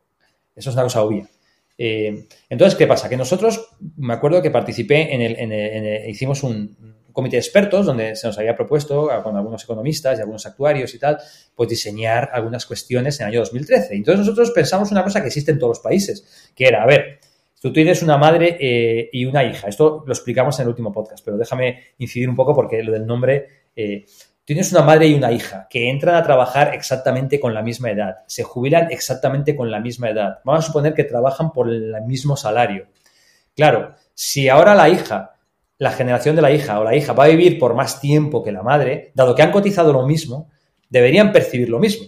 Pero si la hija va a vivir por más tiempo, lo lógico sería en que recibiera un poco menos cada año para percibir la misma cantidad, salvo que ella quiera trabajar unos pocos años más o, algo para, para, para, así que lo que cotizas sea exactamente igual de lo que habías eh, eh, que, lo mismo que la otra, lo que si tú has cotizado lo mismo que otra, persona de la generación previa, perciba lo mismo, ¿no? Nosotros a ese, a ese factor le llamamos factor de equidad intergeneracional, porque era como, es que ahí sí que hay equidad intergeneracional. Luego el ¿Te gobierno el nombre? ¿Me estás diciendo? Sí, le cambiaron el nombre y el gobierno le llamó factor de sostenibilidad. Pero nosotros inicialmente, si tú miras el, el nombre que le pusimos fue equidad intergeneracional. Entonces ahora, yo digo, o sea, tú ahora llegas y dices, te cargas un factor de sostenibilidad que tenía inicialmente el nombre de factor de equidad intergeneracional, que era un factor de equidad intergeneracional, vas, lo cambias por una subida de cotizaciones que de equidad intergeneracional no tiene nada, sino más bien todo lo contrario, y le llamas factor de equidad intergeneracional. Es como que ya, o sea, haces lo que quieras y lo que quieras, le pones el nombre que quieras, que aquí somos todos idiotas y a los jóvenes les da igual. Pero si tú te lo piensas, eh, lo que tú estás diciendo con la reforma de pensiones, lo que está diciendo es lo siguiente. Te está diciendo, mira, Aquí hay, el gasto en pensiones va a subir por dos motivos. Hay un motivo que es envejecimiento, que hay más gente en edad de jubilarse que eh, se va a jubilar. Y eso podría tener una justificación, dado que son más, gastes más. Pero luego le dices, no, no, pero luego hay otra cosa que va a subir no solo porque hay envejecimiento, sino porque encima de que hay envejecimiento viven mucho más. Entonces dices, esta segunda parte es la que, la que no tiene sentido. Es decir, que sí, que hay que gastar más en pensiones, más en sanidad, porque hay más gente mayor, todo el mundo lo va a defender. Pero que haya aumentado la esperanza de vida y tú la única reforma que planteas sea que a mí me da exactamente igual, pero van a seguir pagando más cotizaciones para poderse pagar, es que eso no tiene ningún sentido. Porque si al final uno mira un poco los números y dices, a ver, si es que donde ahora están cotizando tres personas para pagar una pensión, luego va a haber una y media, si tú la única vía que tú usas es la subida de cotizaciones, le vas a cargar de cotizaciones a todas las generaciones que están llegando por detrás.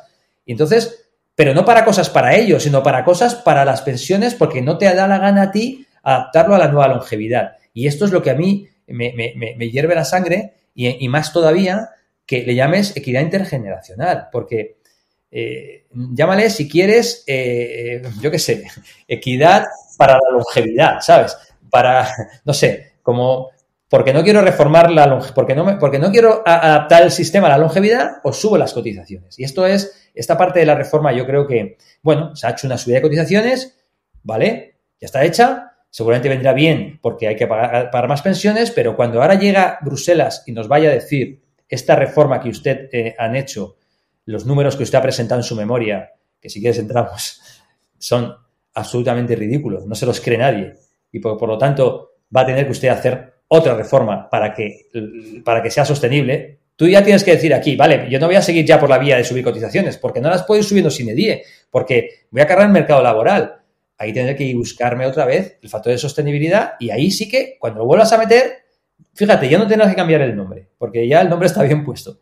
Todo tienes que cambiarlo por lo que realmente es, que es tener en cuenta la esperanza de vida a la hora de, calcular los parámetros del sistema de pensiones. Es lo único que, pedimos. Y yo creo que esto, tarde o temprano, tendrá que entrar. Eh, y sí que es indignante. Y, ¿sabes lo que más me ha, Joan, lo que me ha parecido todavía más indignante? No solamente que hagas una reforma que va en contra de los jóvenes, sino que le llamas factor de equidad intergeneracional, ¿vale? Y que te lo compra Europa. O sea, es que Europa, en unos fondos europeos que se llaman Next Generation, que se llaman eh, fondos para las futuras generaciones, te ha aceptado una reforma que va en contra de los jóvenes. Y esto, eh, Joan, es muy triste porque em, es una, un programa que Next Generation Plan que si se dejara ahí eh, en el tiempo, sería muy útil porque es como que intentas contrarrestar. Tú dices, a ver, en todos los países europeos está pasando lo mismo. Hay mucho envejecimiento y todos los políticos van a favorecer el gasto a los mayores. Pues yo en Europa me creo un plan que está financiado por todos los países para hacer cosas para los jóvenes, para intentar contrarrestar. Oye, es, es, perfecto porque Europa se da cuenta de que hay que hacer cosas para los jóvenes y lo hace. Pero claro, cuando alguien se le ocurra plantear y diga, oiga, mira, se me ha ocurrido esta idea, Mm, que te acabo de decir, mira, hagamos que este plan sea permanente en la Unión Europea, va a venir alguien de un país del norte y me va a decir, pero ¿qué me estás contando? Si mira los países del sur, lo han hecho para ir contra los jóvenes. Y entonces estamos perdiendo la oportunidad de convertir una buena idea, que quizás por eso le han, dejado hacerlo, para que luego nos puedan echar en cara que no lo hemos gastado las reformas adecuadas para no hacerlo permanente. Porque no, no le encuentro otra explicación. Pero bueno, em, yo soy optimista y bueno, ahora hay una nueva ministra y yo creo que vendrá este, este informe del Aging Report, nos dirá lo que creo que, dirá también la IREF, nosotros en FEDEA también lo hemos dicho, la reforma ha debilitado la sostenibilidad eh, financiera del sistema, la subida de cotizaciones no es suficiente y seguir por esa vía es injusta para los jóvenes y bueno, a ver si hay suerte. Si nos centramos de nuevo en los jóvenes, ¿cuáles son esas políticas que, que tanto necesitamos bueno, yo tengo, tengo 34 años, no sé si soy joven. Me has incluido antes, me has dicho hasta los 35. Pero se ha ido posponiendo lo que es un joven, ¿no? Antes recuerdo el carnet joven, aquí era hasta los 25, ahora hicieron el más 35 o así, no sé. Va subiendo la edad del joven. A ver, yo, em, claro, para evitar problemas, yo había hecho una definición, em, mira, que todo lo que mejora la productividad son políticas para jóvenes. Y así ya, ¿vale? Mm, ya está, ¿sabes? Entonces, ¿qué ocurre?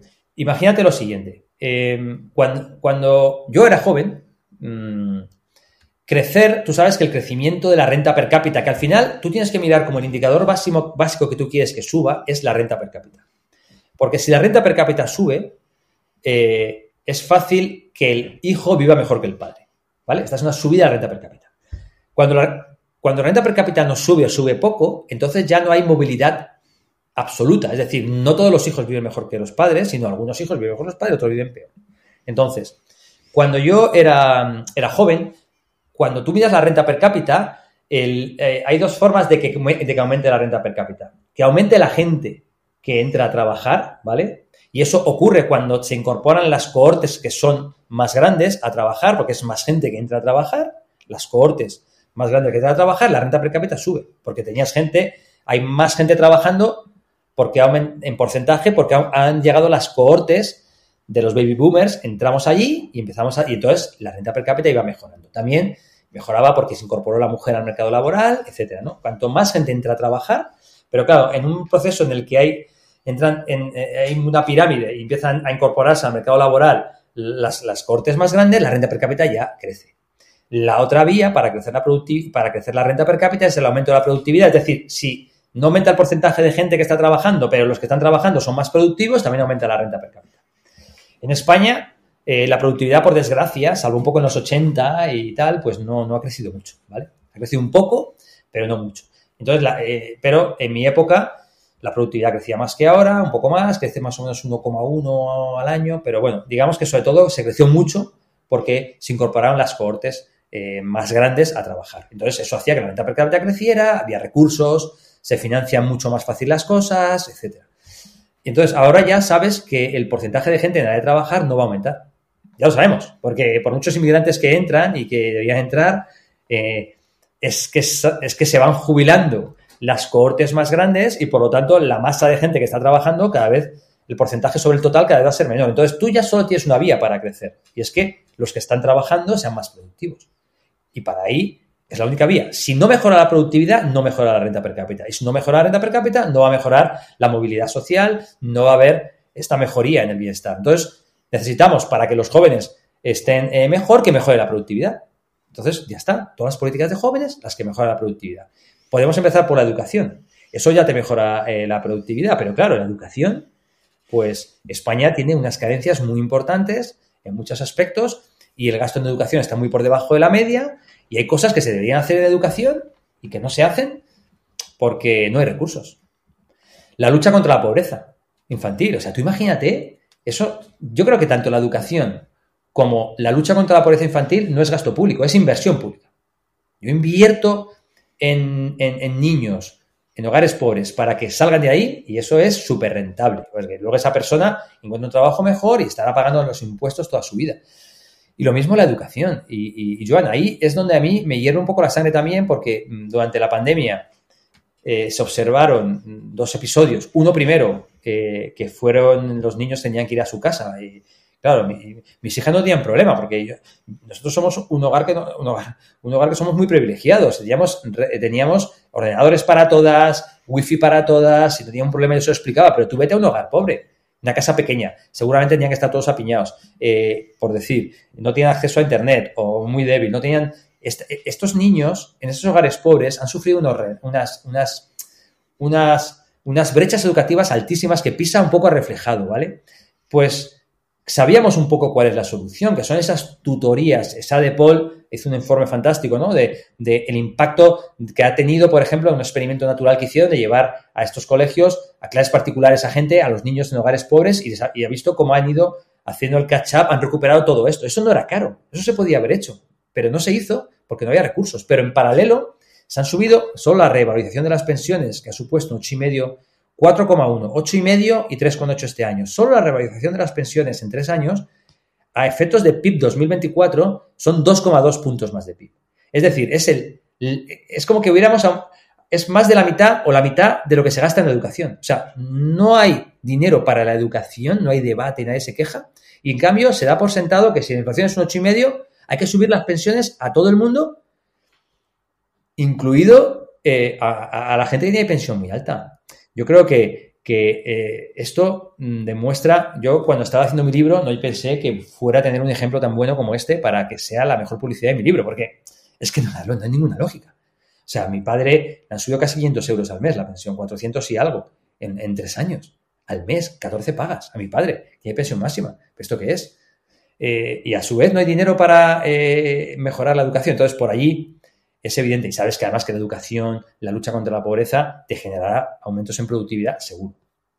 La I D, invertir en I más D, son políticas que están allí eh, y que infraestructuras estratégicas, eh, avanzar frente al cambio climático, muchas cosas, pero nunca hay dinero.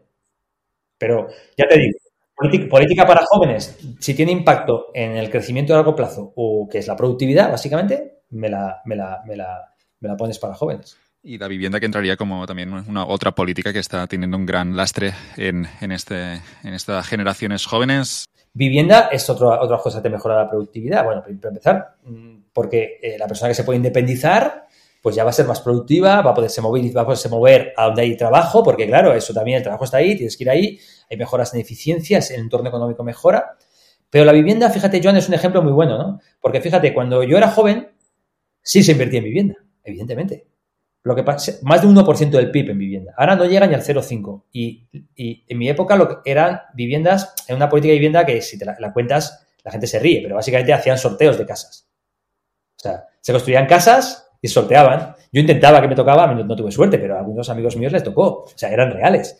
Tocaba una casa, VPO y tal, y esa casa luego la vendieron con su correspondiente plusvalía y se compraron otra casa. O sea, era una política generosa para lo que, para lo que había pero mal, mal enfocada, porque si se hubieran dedicado a construir esas casas y no se hubieran dado en propiedad, sino en alquiler social, ahora tendríamos un parque de vivienda en alquiler social de más de 2 millones, que prácticamente nos situaría, nos situaría en la media y esas viviendas podrían ser usadas para los jóvenes. Pero es que ahora tampoco se invierte en vivienda, Joan. Ahora mismo cuando tú miras gasto en vivienda, gasto funcional en vivienda, yo no lo he hecho todavía, pero ya lo miraremos. ¿Cuántos serán que a mí me han dado una subvención por cambiar las ventanas? o a otra persona mayor que le ha cambiado no sé qué para eficiencia eh, de vivienda, de edificios. No son casas para jóvenes. Pero claro, entonces ahora todo el mundo dice, sí, hay que hacer viviendas para los jóvenes. ¿Dónde están? ¿Dónde están las viviendas? A 20.000 viviendas al año no solucionamos el problema ni en 30 años, ¿entiendes? Entonces, ¿qué pasa? La vivienda, eh, en el pasado sí que había recursos, porque claro, era un problema también, pero es que ahora mismo eh, es una auténtica lacra, porque además ahora, con el cambio tecnológico y digital, el crecimiento se produce en las ciudades. Ahora ya no se produce, el crecimiento ahora no se produce como antes, de una forma más homogénea. Eh, ahora mismo los jóvenes tienen que ir a las ciudades, que es donde se está produciendo el crecimiento, y ahí no hay vivienda para ellos. Entonces, ¿qué? donde están no hay trabajo, y donde van no tienen casas. Eh, es que me digas cómo se hace esta ecuación. Y luego en paralelo, y, esto también te lo digo, están, ¿dónde está? Las soluciones no solo es vivienda pública, construir mucha vivienda pública en alquiler, también tienes que aumentar la oferta privada para que salgan. ¿Pero dónde está la oferta privada? No hay.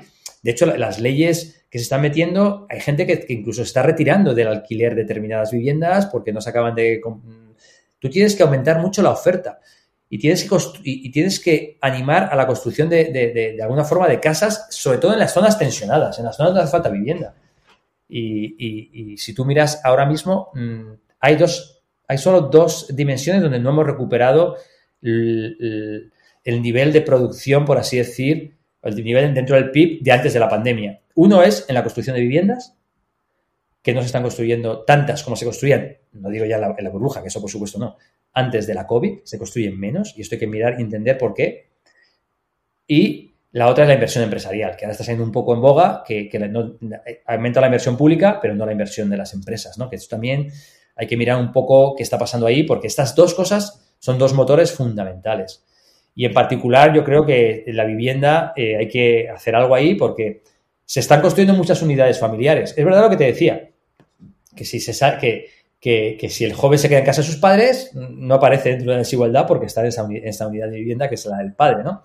Pero según eh, estuve, mirando el otro día, han entrado en población activa 600.000 personas nuevas, muchos inmigrantes, por año. 600.000 personas, ¿cuántas viviendas nuevas pueden necesitar? A lo mejor son 200.000 nuevas, porque vamos a suponer que cada tres forman una, una unidad familiar. Y si se están construyendo muchas menos, o sea, ya tienes el problema, entra población activa, pero no hay casas suficientes y encima ni siquiera para satisfacer lo que entra nuevo. O sea, este es un, yo creo que se va a hablar mucho de vivienda en, los próximos años porque, y esa sería otra política eh, muy importante, desde luego, para jóvenes. Pero regresamos aquí a la demografía, ¿no? Porque quien, quien es propietario en mayor parte del parque de vivienda, ¿no? Y estamos en, no sé, en los boomers, ¿no? Y la generación X y un impuesto muy evidente, ¿no? Yo creo que es aquí una discusión, yo creo que socialmente podríamos estar de acuerdo la mayoría que que claro, que los jóvenes en la compra de una vivienda el, impuesto sea 0%, ¿no? Y, hay obviamente esa, esa bonificación, pero termina a los 30 y pocos años, ¿no? ¿Por qué no largarlo hasta los 40? Para que los jóvenes no tengan que pagar tantos esos impuestos de entrada en la vivienda y nos encontramos que no, que, la mayoría de políticas no van en esa dirección. Sí, yo creo que, se está produciendo una acumulación de riqueza eh, y eso eh, yo creo que se veía en los datos en las personas mayores. Eh, muchas viviendas, los jóvenes prácticamente no tienen el acceso. Y aquí esto, si te das cuenta, la, demografía está, lo está, por así decir, la demografía lo está acentuando. Porque mira, eh, el hecho de que aumente la longevidad hace que cuando tú heredas las casas seas ya más mayor. Eh, el padre, en España casi todo el mundo tiene una vivienda en propiedad, ¿vale? Es verdad. Pero em, es verdad que también depende, pueden ser viviendas más, más caras, más baratas, según la zona en la que están, etcétera, ¿no? Pero digamos que cuando la longevidad era más baja, pues las herencias se producían a los 30 años. ¿Vale? Ahora em, es, más, es mejor porque tus padres fallecen más tarde, eso es fenomenal, pero eso significa que tú vas a percibir la herencia mucho más mayor. Entonces ahora se, está, se va a producir una acumulación, porque digamos que mm, los de mi generación no solo han tenido la oportunidad de comprarse su casa, sino que van a, tener, van a heredar la de sus padres, que bueno, que ya veremos qué harán. Igual se la dejan al hijo, pero, pero a muchos a lo mejor no tienen hijos, otros a lo mejor, o sea, te quiero decir que se va a producir una acumulación de riqueza eh, y eso está aumentando mucho la desigualdad hacia la edad, ¿no?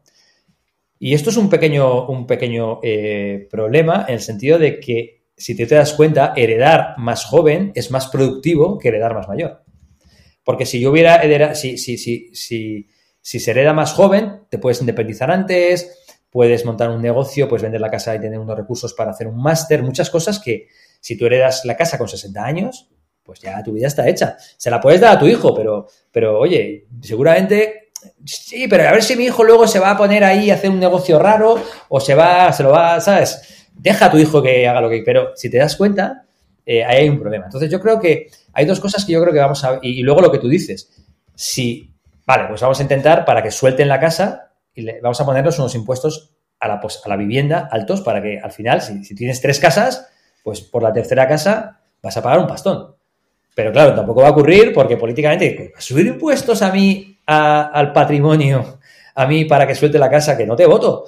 Entonces, eh, ¿qué hacemos aquí? ¿No? Porque yo, en cambio, fíjate, yo tengo ya amigos así que les digo, mira, tío, dejar de acumular casas, algunos, eh, eh, porque, porque no tienen ninguna lógica, porque ese impuesto va a llegar. O sea, el, o sea lo que, cuando la gente empieza y no a ver... lo estoy que hay- descontando el mercado, quieres decir. Es decir, yo- Claro. Es que a veces pienso, a mí, me, a mí me da miedo el inmobiliario, no, no soy propietario de ninguna casa, ¿no? Pero cuando veo estos precios y, y- y la gente Claro. que entra con dos, tres casas, siempre pienso, estás, digamos, a un decreto del gobierno a que el impuesto suba, que baje y, Ahí las está. rentabilidades que tú estás calculando no, no, son, no son del todo reales. Ese es el tema. Yo digo, mira, tú puedes tener una vivienda y si tienes suerte puedes tener dos.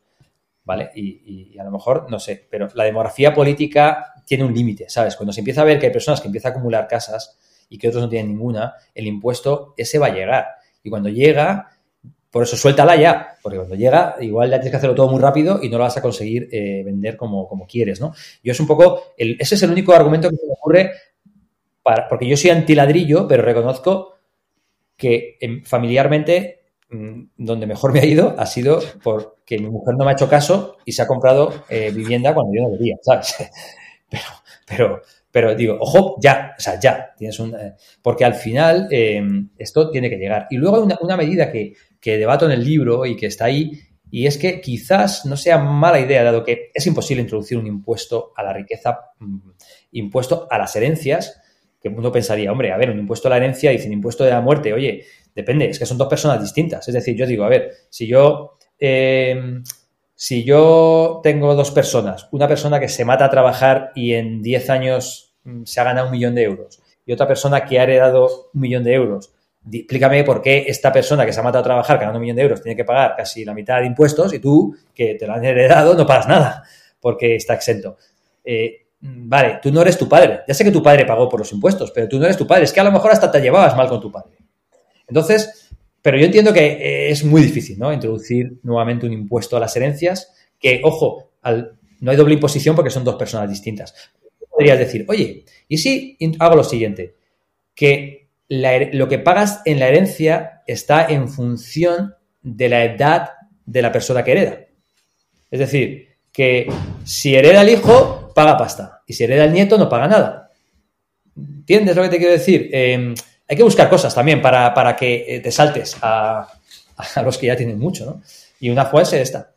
Pero bueno, eh, va a ser muy difícil. Pero sí que es cierto que tiene que aumentar la oferta de vivienda, tanto pública, y eso costará dinero, como privada, y ahí hay que hacer cambios legislativos para impulsar la, que, para que se construyan casas. Eh, en zonas tensionadas, sobre todo donde se ve claramente que, que va a ser necesario, eh, porque, porque el, empleo está ahí. Siguiendo los temas que preocupan a los jóvenes, yo añadiría también aquí el, el mercado laboral. em, un mercado laboral que, que por distintos motivos eh, los, jóvenes lo han tenido muy demasiado difícil, ¿no?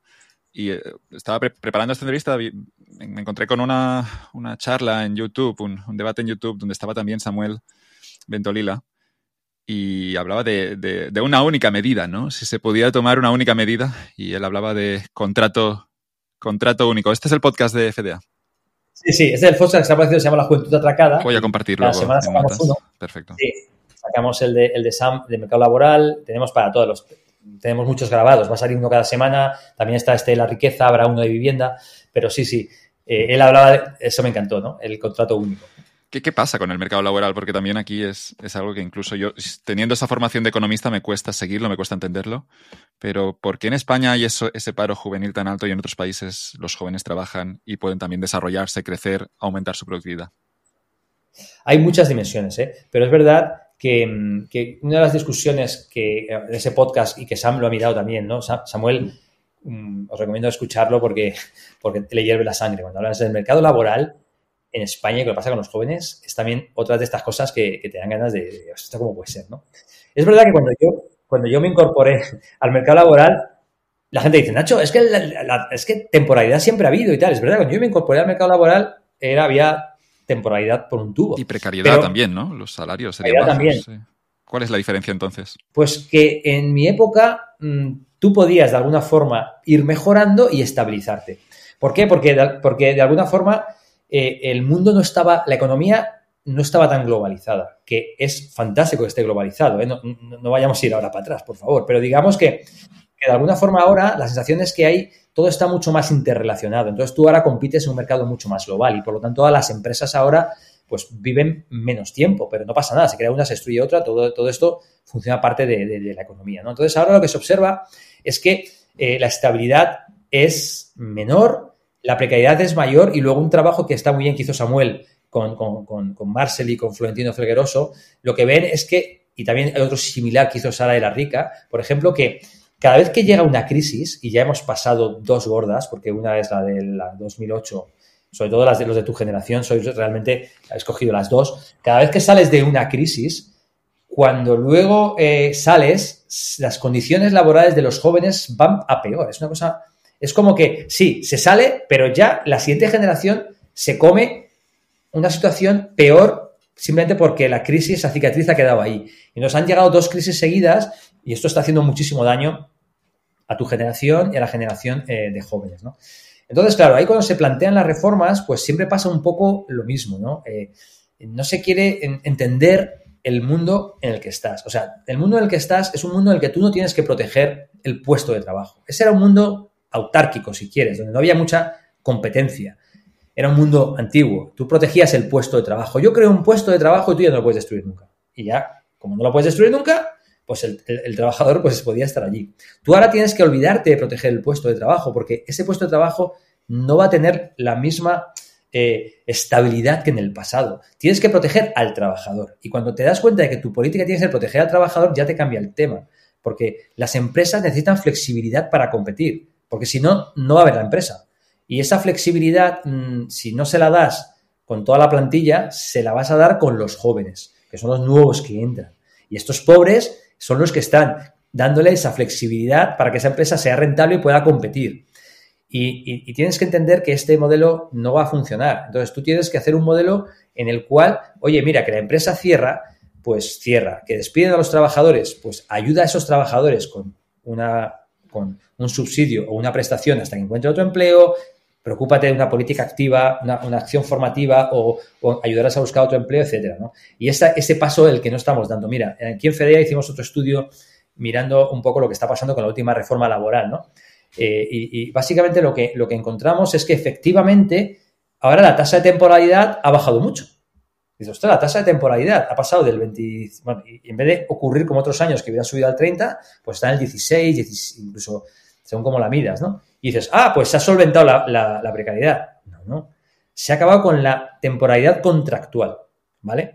Que no es lo mismo que la temporalidad empírica o realmente la precariedad eh, del, trabajador. Nosotros lo que observamos en este trabajo es que eh, miramos la creación y la destrucción de empleo diaria de todas las empresas de España, porque este trabajo lo hemos podido hacer gracias a, las, a los cuartos seguros que aquí sí que hay que agradecerle al ministro Escribá, que fue el que ha abierto esta posibilidad a los investigadores. Tú, si presentas un proyecto de investigación que se considera relevante, te dejan entrar allí con, total seguridad. Tú puedes entrar en, el universo de la seguridad social, no lo puedes descargar, puedes trabajar con él y puedes sacar determinadas, determinados resultados agregados de tu, de tu análisis. ¿no? Pues nosotros hemos hecho esto y hemos visto diariamente lo que pasa con la creación y la destrucción. Entonces tú dices, hombre, si la temporalidad ha caído, eh, porque se ha prohibido prácticamente la contratación temporal. Lo que ha dicho básicamente es la contratación temporal de obra y servicio prohibida.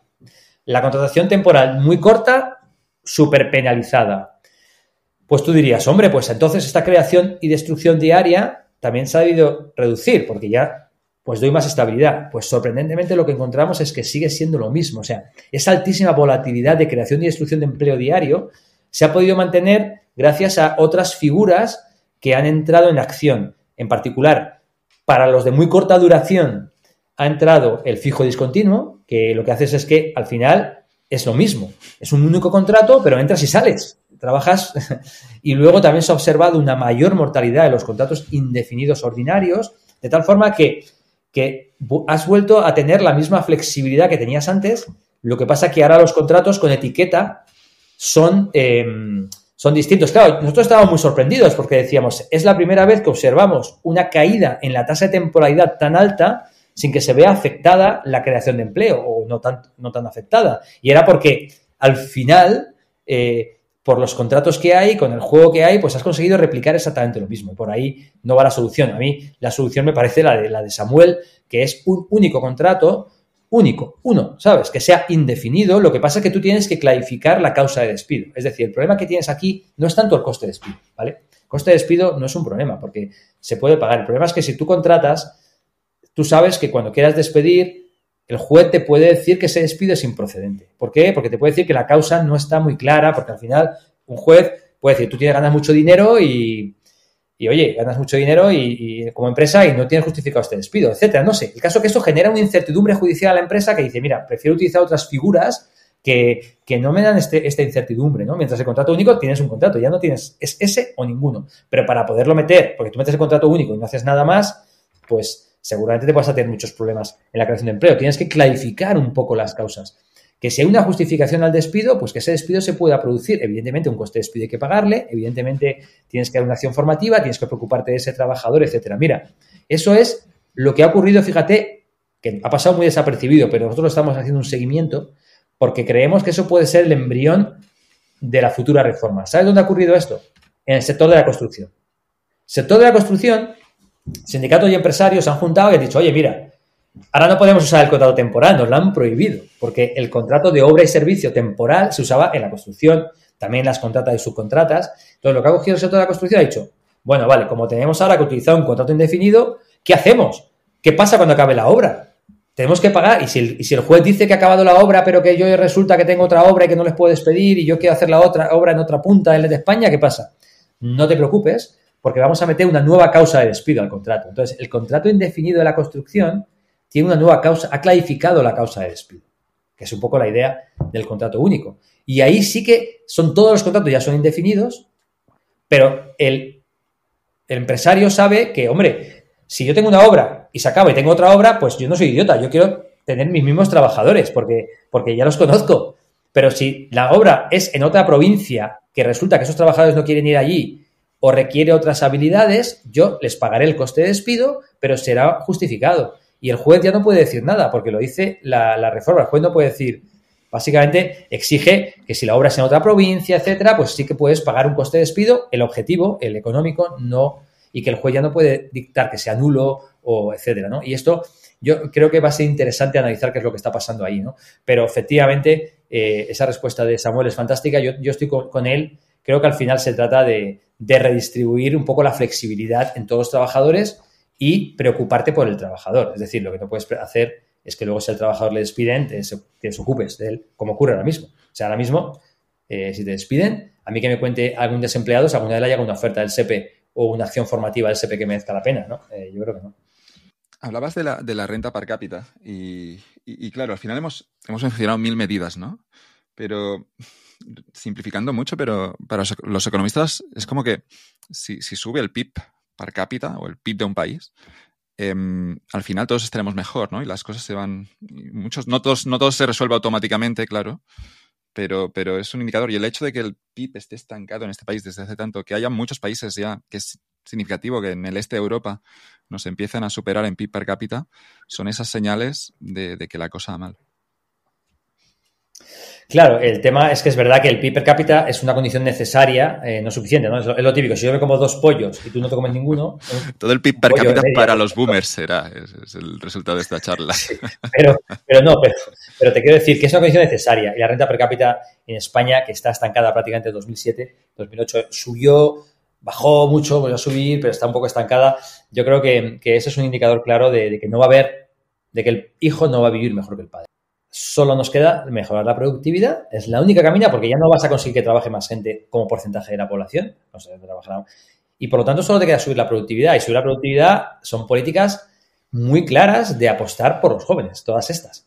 Por ejemplo, mira, hay un tema muy divertido del escenario que, demográfico que sacaron el Ministerio de Seguridad Social, un poco para que le cuadraran sus cuentas, donde la productividad había subido mm, como nunca antes habíamos visto en la historia. O sea, impresionante. Claro, tú has subido mucho la productividad y eso tiene un impacto en, la, en, tu proyección de gasto sobre pensiones, de gasto público sobre PIB, en pensiones sobre PIB. Pero claro, dices, pero qué cachondo. O sea, tú me dices que la productividad va a aumentar un montón, pero tú te vas a gastar todo el dinero en las pensiones. Explícame cómo lo vas a hacer, ¿no? Es como, como al final, un papel te lo, te lo aguanta todo. Pero si tú quieres pintarme en el futuro un aumento importante de la productividad, píntame también recursos para que mejoren la productividad. No me digas que, que, no, que no, que todos tus recursos van a ir a las pensiones y que la productividad se va a duplicar. Eso sería un milagro. Y, por ahí yo creo que, ese es uno de los mensajes importantes del libro, es decir, que, hay que apostar por los jóvenes, apostar por la productividad. Y, todo lo que sea mejorar la productividad, ahí está. Nada, déjate de todo lo demás, no. La, gente es racional y, lo que tenemos ahora es que los jóvenes cuando tienen una decisión, los que se han formado más, muchos de ellos emigran, lo que nos lleva después a, una, haber formado, hemos formado a, alguno, a mucha gente muy bien y luego nos encontramos que se van, se van a trabajar a Alemania, Reino Unido, y, lo digo no como una crítica, sino como una decisión racional de, gente que tiene un pasaporte español que les permite hacer esto. A ver, es que eh, si tú... Pero como país es suicida esto, eh, claro. Como país, como estrategia es, es, una locura. El tema es que si el voto de los jóvenes es irrelevante para los políticos, los jóvenes van a votar con los pies. Claro. Y votarán a otros sitios donde se lo va a permitir. Fíjate, Alemania es el que mejor lo está haciendo. Y, fija, y, yo creo que al final eh, va a haber, porque hay un problema de envejecimiento general en toda, en toda Europa y incluso Latinoamérica empieza también a tener esos problemas, ¿eh? a pesar de que no están. Eh, porque, eh, a ver, el avance médico ha permitido también que la gente iba por más tiempo, eso es fantástico, ¿no? Pero yo creo que se va a producir en Europa una especie de, de, lucha por atraer a los jóvenes a tu país. Y o te pones las pilas o los jóvenes le van a llegar ofertas. Eh, de Portugal. Por ejemplo, Portugal últimamente lo está haciendo muy bien. Y Portugal está aquí al lado. Alemania es la que mejor se lo, se ocurre. Es verdad que, incluso sin saber alemán puedes, eh, por lo que me cuentan, ¿no? De recibir rentas. Eh, te vas allí encima te dan una renta de emancipación, te ayudan a emanciparte, te dan salarios mejores. Y este es esto lo que vivienda accesible. Al mismo precio que de la que vale en España, pero con un salario que puede ser un 50% más alto fácilmente. Y al final, el tienes que, tener en cuenta esto. Se va a producir este, este, esta, esta, lucha entre países por atraer, eh, y eso es un, drama, porque tú los has formado aquí, ¿vale? Y, se te van. Ahora mismo, por ejemplo, no sé quién me contaba, que todos los, mm, ahora casi todos los grandes, no sé quién me decía, todos los avances en, inteligencia artificial que se han producido espectaculares, que están todos, en, prácticamente todos en Estados Unidos, me dicen que están todos hechos por gente que estudió en Europa. O sea, Estudiaron aquí, pero tuvieron que irse a Estados Unidos para hacer todos estos grandes inventos que van a cambiar la humanidad. Eh, y, eso va a empezar a pasar también a nivel micropaís, ¿sabes? Eh, y al final, pues si me lo va a poner más fácil Alemania y, yo ya tengo muchos amigos que me lo dicen con cierta pena, ¿no? Porque por su hijo no, porque su hijo le va fenomenal. ¿Cómo está tu hijo? Ah, está aquí, no sé qué y tal, pero hijo, es que yo ahora no veo a mi hijo. Está allá, ¿sabes? Pero es que los propios boomers si quieren que su hijo se quede aquí, tienen que votar a partidos que les arreglen su vida aquí. Lo quieren todos los Luego se quejan. Luego se quejan. Eh, luego se quejan, joder, es que yo no. Es que antes veía todos los partidos de fútbol con mi hijo y ahora está en Holanda. Y digo, ya, pero. ¿Sabes? Eh, es que me acuerdo con un amigo que estaba hablando con él de unas cervezas y, y, estaba cabreado conmigo porque me había escuchado decir en la tele que había que trabajar por más tiempo, no sé qué. Y, y está todo cabreado, pero Nacho, joder, ¿qué estás diciendo? Me cago en 10, es que solo faltaría esto, no sé cuánto. Y digo, a ver, pero ¿no te das cuenta que tu hijo se levantará por la mañana dentro de, de 20 años y él solo tiene que pagar una pensión y eso no lo va a aceptar? Y me dice, no, no, si mi hijo ya está no sé dónde. y le dije, pues tú te acabas de contestar a la pregunta. Su hijo ya se había ido. Entonces, al final, eh, quizás esa sea la mejor campaña de marketing para un partido político que quiere eh, mover voto boomer hacia cosas de los jóvenes, es decir, les, les a quedar solos. Se a quedar solos porque se van a ir fuera. Y, eso al final también te tiene que importar. Pero desde luego los que se van, mm, chapó por ellos, porque ellos tienen derecho a, poderse desarrollar y etcétera. Pero como país es un drama. Como país es un drama. La pirámide demográfica, que la llamamos así porque históricamente había sido una pirámide, ahora ya no es una pirámide, ¿no? El, el mayor drama ahora es que, es que incluso es que además la natalidad sigue bajando. Es decir, cuando miras la natalidad y, te quería preguntar por eso, esas políticas de natalidad, pero si, los jóvenes de treinta y pocos mm, ya casi no les llega para tener un piso para ellos solos, luego es normal que tampoco tengan niños. Pero hay gente que critica también eso, ¿no? En esa, en esa moda de criticarlo todo. Dice, no, si quieres niños, no es una cuestión económica. ¿Qué cojones no es una cuestión económica tener niños? Parece claro que, tener hijos, eh, los que tienen, como tengas un hijo y no tengas un, unos salarios suficientemente altos, tu, tu, hogar entra en la pobreza. Esto de, de, que pasa a ser pobre se entiende bien.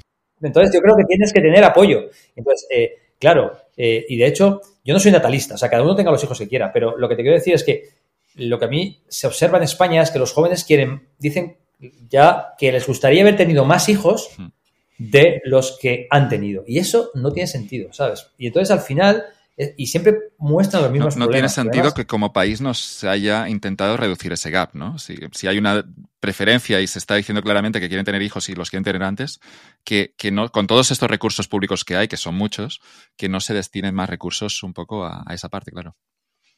Francia eh, en el podcast este que hemos grabado sobre, sobre pobreza, da unas ayudas tremendas a tener hijos.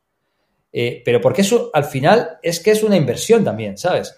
Eh, y al final en España es que, primero, el mercado laboral es precario, la vivienda es carísima, no hay ayudas públicas, pero no hay ayudas públicas mm, para, para tener hijos, desde luego, que ya te supone un mayor gasto.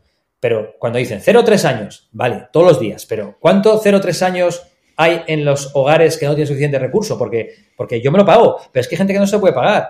Eh, y lo mismo pasa eh, con, muchas cosas, no hay ayuda realmente a la familia. Entonces al final tú dices, bueno, yo puedo tener un hijo, pero al final es, que ¿qué, futuro le voy a dar? Y esto es, a mí, esto, esto es lo que señala eh, que como sociedad no estamos haciendo las cosas bien. y ahí hay que priorizar esto desde, desde luego, desde, luego, y ayudas más directas a, tener hijos. Bueno, hay muchas cosas que se pueden, que se pueden plantear allí, pero sobre todo lo que no tiene sentido es el, dónde vamos y luego, luego, pues eso, ¿qué quieres?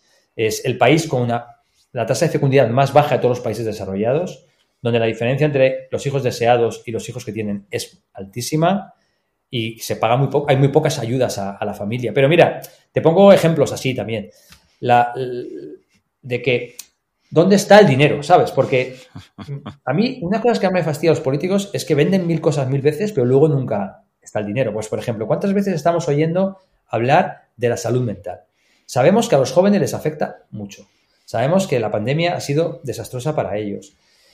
Em, ¿Y dónde? Sí, se va a meter como catálogo, en el catálogo de, de la sanidad pública. Pero mientras se mete ahí, si tú tienes un problema con tu hijo y quieres ir a un psicólogo, lo tienes que pagar. Yo lo puedo pagar, ¿vale? Pero, pero, ¿qué pasa con los hogares que no lo pueden pagar? Y eso es, y, hay, es meter dinero, porque dices, mira, mientras no haya un servicio público, yo te pago el privado. Pero si tu hijo tiene un problema ahora, cuanto antes vaya al psicólogo, es que antes se va a solucionar. Es que eso es otra vez una inversión en la productividad. Y, no, y no, se le llena la boca en el Parlamento hablar de la salud mental, los jóvenes, todo lo que ellos quieren, pero luego ¿dónde está, ese, ¿dónde está eso? Italia ha puesto, por ejemplo, este cheque, ¿no? Que te dan un dinero para gastar si lo necesitas y, no tienes recursos. Y así con todo. Entonces, al final, eh, dicen, no hay conflicto, no hay conflicto, pero es que siempre hay dinero para una cosa, pero nunca la hay para la otra. Y eso al final genera estas, esta insolidaridad intergeneracional, ¿sabes? En esa también pirámide demográfica, te quería preguntar por la, por la inmigración, porque claramente, como está ahora, es insostenible y quería, quería conocer tu opinión al hecho de que lleguen más inmigrantes. Sí, yo, aquí mm, hay, dos tipos de inmigración. Un poco la, que tienes que te llega un poco expulsada de África, ¿sabes? Que, que bueno, que, ocupa todas las portadas, pero en el fondo son muy pocos en relación a, los que acaban entrando, ¿no? Digamos que a mí hay un tema, fíjate, yo en el libro reflexionaba sobre esto. Hay algo que sabemos que ayudaría a los jóvenes, porque al entrar más población en edad de trabajar, te hace más fácil financiar las cosas porque tu renta per cápita mejora, financias mejor las pensiones, algo que es positivo. Pero hay gente que se preocupa en vendérselo como negativo. No sé cómo decirlo. O sea, para algo que te puede ayudar, porque puede mejorar la renta per cápita, puede, te lo venden como algo negativo, amplificando los problemas que creo que no tienen que ver, que tienen que ver más con problemas humanitarios, que tienen que ver con esta gente que viene expulsada ¿no? de, la pobreza de África, etcétera, intentan sacar esta publicidad negativa constante. Pero si tú te lo piensas, eh, en la política eh, España necesita inmigrantes y los va a necesitar. Entonces, yo creo que aquí tienes que ir a un modelo en el que tú vas a captar lo que necesitas, no a un modelo en el cual tú eh, te llegan como te llegan, ¿no? Y, no, pero no me refiero al, problema humanitario, que es un problema más europeo y más de, contexto de geopolítico, ¿no? Pero me refiero que tú ahora mismo, si tú quieres contratar a una persona en origen, pues tiene que estar en un catálogo de difícil cobertura, que no lo he mirado en el cuarto trimestre, en este trimestre, no sé cuántas nuevas profesiones han añadido ahí dentro, sabes que un catálogo, te metes, luego lo podemos mirar y te dice cuáles están, pero si no está esa profesión en ese catálogo, tú no lo puedes traer. Le dices, entra, como puedas, Tírate dos años buscándote la vida y a los dos años, por arraigo social, te puedo hacer un contrato.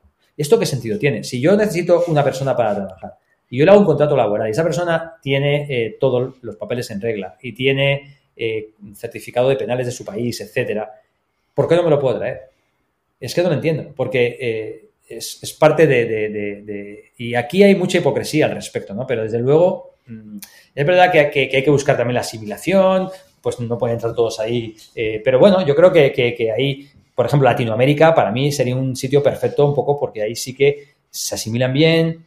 Me da pena por Latinoamérica, porque como te digo, tienen su problema de envejecimiento allí. Pero bueno, eh, dado que están llegando, que lleguen en buenas condiciones. Es que yo conozco gente que está aquí, que podría estar trabajando y no puede, y tiene que hacerlo todo en, pues eso, pues fuera de, Hacienda, tiene que estar haciéndolo como puede, sobrevivir, etcétera, porque, porque no queremos hacer este tipo de, de, regular, de, hacer una, una política migratoria proactiva, como si, por ejemplo, pues hacia Alemania, eh, etcétera. ¿no? Y yo creo que este, en este sentido mm, es que todo lo que estamos hablando es en un escenario demográfico en el que entran 8 millones de inmigrantes. O sea, no estamos hablando...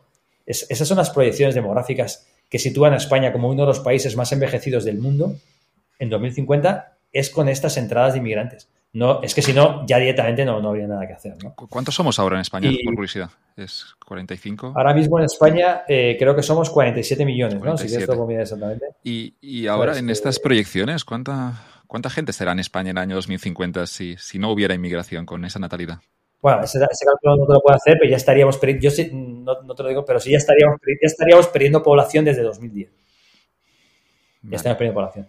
Porque eh, digamos que hay una parte que es la, parte vegetativa, ¿no? que, son, eh, que son nacimientos eh, menos, menos fallecimientos y ahí eh, ya es negativo, ya fallecen más que, nacen. La inmigración es la única que te permite no perder población y ganar, y ganar población. De hecho, es así, ¿no? Pero, este, pero sí.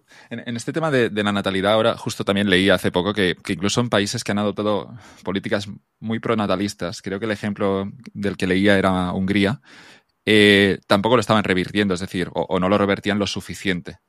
Y, nos encontramos esto, que, ya no es la situación económica global, la situación de los jóvenes, las crisis de vivienda, crisis del mercado laboral, sino que, que digamos que hay esas nuevas tendencias mundiales bueno, evidentemente tú ya no quieres tener hijos como tenías antes y eso me parece bien, ¿sabes? Eh, yo, tampoco me considero pronatalista, pero ya em, empiezo a verlo como un problema social, un problema económico muy serio. que, las mujeres tengan de promedio, no sé, 0,8 niños. Es, una barbaridad. Claro, a mí me parece que si quieren tenerlos y, no pueden, por eso es lo que tienes que evitar. Evidentemente, pues eh, cuatro o cinco hijos por, familia, pues no todo el mundo está dispuesto. Pero al menos, eh, normalmente suelen querer tener uno o dos y bueno, ¿sabes? Es, malo que haya menos gente, es decir, no, no soy yo tampoco de los de, crecimiento, ¿eh? pero, pero que en España seamos menos, que, que, en un momento aquí en España había 40 millones de personas, ¿no? ¿no? ¿no? debería ser tampoco necesariamente negativo el hecho de que, de que haya menos gente, menos población en un país.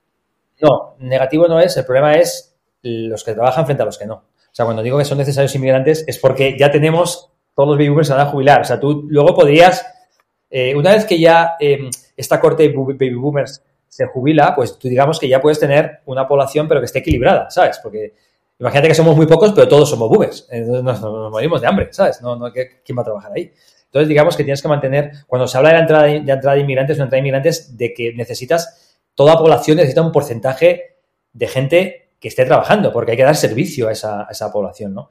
En ese sentido, eh, es a, lo, que me, a lo que me refiero. Luego, seguramente, de hecho, ya hay muchas proyecciones que hacen ver que todo esto que decíamos de la sobrepoblación del planeta, eh, pues se va a empezar a decrecer y esto no me parece mal, ¿sabes? No me parece mal, bueno, pero como te digo, cada uno que tenga los hijos que... Nosotros todavía no estamos en esa situación de preocuparnos eh, por esto, ¿no? Pero desde luego, em, yo creo que, si la, muy baja eh, fecundidad tiene que ver con decisiones racionales de la gente, pero tiene que ver con que no le estás dando por... que es, un reflejo de todo lo que está viendo, es una más, ¿sabes? Eh, que no tienen salarios, no crecen, mucha precariedad, acceso a vivienda fatal, etcétera, cero ayudas. Esto es lo que, lo que a mí más me preocupa, ¿no? Mm, te, quería preguntar por los Next Gen, que, antes has mencionado. En ese caso iba a llamar casi, casi gracioso, pero no lo es. pero, pero ¿cómo se, ¿en qué se está dedicando el Next Gen? Eh, porque es un proyecto que de algún modo también nos podría ayudar en revertir esas tendencias. Sí, o sea, yo en el libro eh, le pedí a mi hija pequeña que me hiciera un logo, ¿no? En vez de Next eh, Generation le llama All Generation, ¿no? Pero es verdad que, estoy un poco injusto. digamos que, que, estoy jugando mucho a la reforma de pensiones pero en realmente, eh, quitando esta reforma que a mí me ha descolocado completamente, vamos a ver también qué pasa con la reforma de los subsidios, que todavía está comprometida ahí y cómo acaba quedando. Pero es verdad que en principio parece que los fondos están yendo, yo no soy un experto, ¿eh? pero parece que están yendo a temas de digitalización, lucha contra el cambio climático, etcétera, que eso podría estar, estar bien. A mí lo que me preocupaba es que te acepten, a mí me, me decepcionó mucho que me aceptaran esta reforma. Es verdad que ellos te van a decir, porque eso no se habla, que la reforma tiene introducida una restricción presupuestaria. Es decir, que el gasto público en media sobre PIB, el gasto de pensiones sobre PIB no puede ser, es una ecuación ahí muy divertida, que me encanta, que supongo que llegarían allí a, Bruselas con su reforma y les dirían, ¿esto, ¿esto qué es? Y se inventaron una fórmula ahí que es, que es muy divertida, que es que el gasto medio en pensiones no puede sobrepasar el 15% siempre y cuando tus ingresos nuevos sean eh, estén por encima del 1,7% del PIB. O sea, una fórmula, es una especie de restricción presupuestaria que, claro, les dirían, para intentar vendérsela, que los de Bruselas no son tontos, de que esta reforma la arreglaba todo, ellos sabían que no lo iba a arreglar y le pusieron esta restricción presupuestaria. Entonces, nosotros en FEDEA ya hemos visto que no se va a cumplir, es decir, que, va a sobrepasar el 15%, que aunque que los ingresos no van a llegar al 1,7, ni de coña, pero que el gasto mm, va a sobrepasar el 15%. Y esta cláusula que le metió Bruselas quiere decir que hay que activar eh, automáticamente nuevas cosas porque lo dice, porque pues, es que si no, tu gasto te va a aumentar, que es lo que va a hacer, ¿no? Entonces, por eso cuando yo te decía que, que, cuando llegue la EU Report y vean que esta restricción, que no hablan de ella, pero que es divertida, que está ahí escrita, que no tiene ninguna lógica económica, me gusta, es muy parecida a la que hicimos los expertos, ¿no? Porque ellos dicen, hemos inventado algo que nos van a copiar en todo el mundo. Han inventado una restricción presupuestaria. La nuestra que era la del IRP, era lo mismo, era gasto medio en los últimos 11 años frente a ingresos medios. Aquí es algo parecido, eh, no es igual, evidentemente es muy parecido, pero ellos creen que han inventado ahí una, cosa, pero eso al final, eh, bueno, Bruselas les obligará a hacer reformas, espero que esa sí que vaya en la buena dirección, pero los fondos, a mí me gustaría que al final fueran un éxito, porque esto lo que hará es que se pueda dejar ese programa en el tiempo. Te veo un poco decepcionado con Bruselas. Ahí, vamos a ver ahora la reforma de los subsidios que tienen que hacer. Eh, es un tema que, tienes que compatibilizar. Tienes que, si una persona percibe un subsidio, tienes que darle el derecho a, trabajar y no perderlo hasta que gane una determinada cantidad, porque si no, no se activa. Y esto es un tema que mucha parte, mucha gente de izquierda no lo entiende. Si yo ya tengo un derecho, que es un subsidio hasta que me jubilo de 52 años, ¿qué problema tengo en que yo pueda trabajar y no perderlo? Siempre y cuando lo que gano sea por debajo de un umbral, evidentemente y que luego tengo que perderlo linealmente, mm, porque a esta gente, por desgracia, no le llegan ofertas de 2.000 euros. Entre un subsidio de 500, 500 euros y 2.000 euros vas a trabajar. Le llega a lo mejor trabajar solo por dos meses a 1.000 euros. Hombre, ¿y luego qué? Bueno, luego ya tal. No voy a, yo no voy a sacrificar un subsidio indefinido hasta la jubilación porque tú me estás planteando a mí ahora eh, un subsidio, eh, trabajar dos meses. Esto tienes que activarlo y tiene que tener incentivos a la búsqueda de empleo, incentivos a la activación, etcétera. Y vamos a ver, ahora que se ha echado atrás en el Parlamento, pues con un poco de suerte se sientan otra vez igual lo arreglan.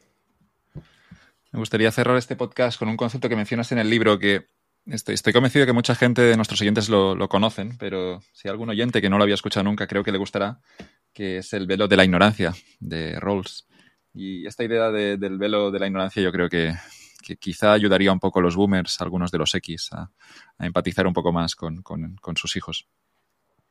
Sí, a mí me encanta. ¿eh? Es un pensador, eh, John Rawls, eh, espectacular. O sea, es, algo increíble, ¿no? Entonces él, un poco, es un filósofo político de estos de, hace, ya mucho tiempo, ¿no? Pero que, que, es increíble, ¿no? Él lo que decía es que no es lo mismo lo que tus preferencias cuando se han repartido las cartas, cuando tú ya tienes tu carta, tú has nacido en España, en esta determinada familia, etcétera, que tus preferencias cuando simplemente te dicen no te voy a decir dónde vas a nacer.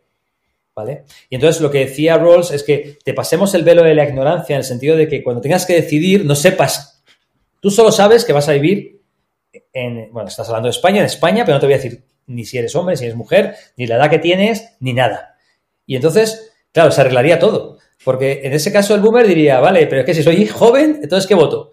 Y el, joven también se preocuparía de, oye, si yo soy mayor, entonces digamos que, siempre lo digo, o sea, si pudiéramos antes de votar, pasar por este velo de la ignorancia, utilizando el símil de Rawls, em, se arreglarían los problemas. Porque, claro, es que tú no sabes qué vas a ser, si vas a ser rico, si vas a ser pobre, si vas a ser inmigrante, si vas a ser nativo, si vas a ser hombre, mujer, niño, padre, madre. Eh, y entonces ahí vota y decide lo que quieres hacer. Y a mí me parece una idea súper bonita, ¿no? Que, pero bueno, es una utopía, ¿no? De estos grandes pensadores que a veces dices, joder, qué clarividencia tenían y cuánta razón tienen, ¿no? Porque muchas veces es que basta que estés en un partido o en otro para que opines lo mismo que opinaba el otro cuando estaba en la oposición y distinto cuando llegas al gobierno, ¿no? Son cosas que, son increíbles, ¿no? Pero sí, este concepto, gracias por, permitirlo explicarlo, me parece súper bonito y con eso se, solucionaría todo, ¿no? Bueno, les pedimos a los boomers que voten más con el velo de la ignorancia, también a los, a los millennials, yo. hay que, por las dos partes, claro. De... Sí, porque en el fondo yo soy mm, mm, X, pero soy, soy generación X. Te has quedado en medio aquí. No, digamos es que hay como dos clasificaciones. Digamos que, hay gente que dice que boomer, yo pertenezco a la generación boomer que es hasta el 78, somos las generaciones grandes. Tú me lo miras en cuanto a cuánto de grande era, yo soy un boomer. Pero la cuestión está que dicen que las generaciones hay que mirarlas también en función de los acontecimientos históricos que se produjeron. En ese caso, ya soy X. Soy X. A mí me convence más la idea de la X porque te marca, ¿no? Te marca el, el entorno en el que tú has nacido, y, donde tú te has desarrollado pues la adolescencia y tal, y, eso es culturalmente te marca más que el hecho de ser muchos o pocos. Pasa que en mi caso también éramos muchos, entonces soy X de los primeros X, no de los últimos, pero... Eh, pero bueno, yo, a mí me gustaría ser boomer, la verdad. Para, para todos todos queremos ser boomer, creo. Yo quiero ser, no, no, yo estoy, estoy bien siendo millennial. Pero que hay esa parte también que, que, algo bueno habrán hecho los boomers, ¿no? En este, en este país. Eh, digamos que aquí había un país en dictadura y se ha construido un país moderno. Así que hay que dárselo a los boomers esto. Y la solución pasa por ahí, pasa porque ellos, que son la mayoría en las elecciones, voten por los jóvenes. Esa es la solución y ahí es donde hay que ir. Voy a mandarle este podcast a mi padre, los escucha a todos y a ver si cambia su voto, pero no lo creo. Seguirá votando lo que ha votado siempre. Un poquito, un poquito le, le vas a replantear. Como siempre, un placer es escucharte. Nada, muchísimas gracias. La verdad me lo he pasado súper bien, Joan. Eh, muchas gracias eh, por, por entrevistarme sobre el libro. Y, y nada, hasta otra.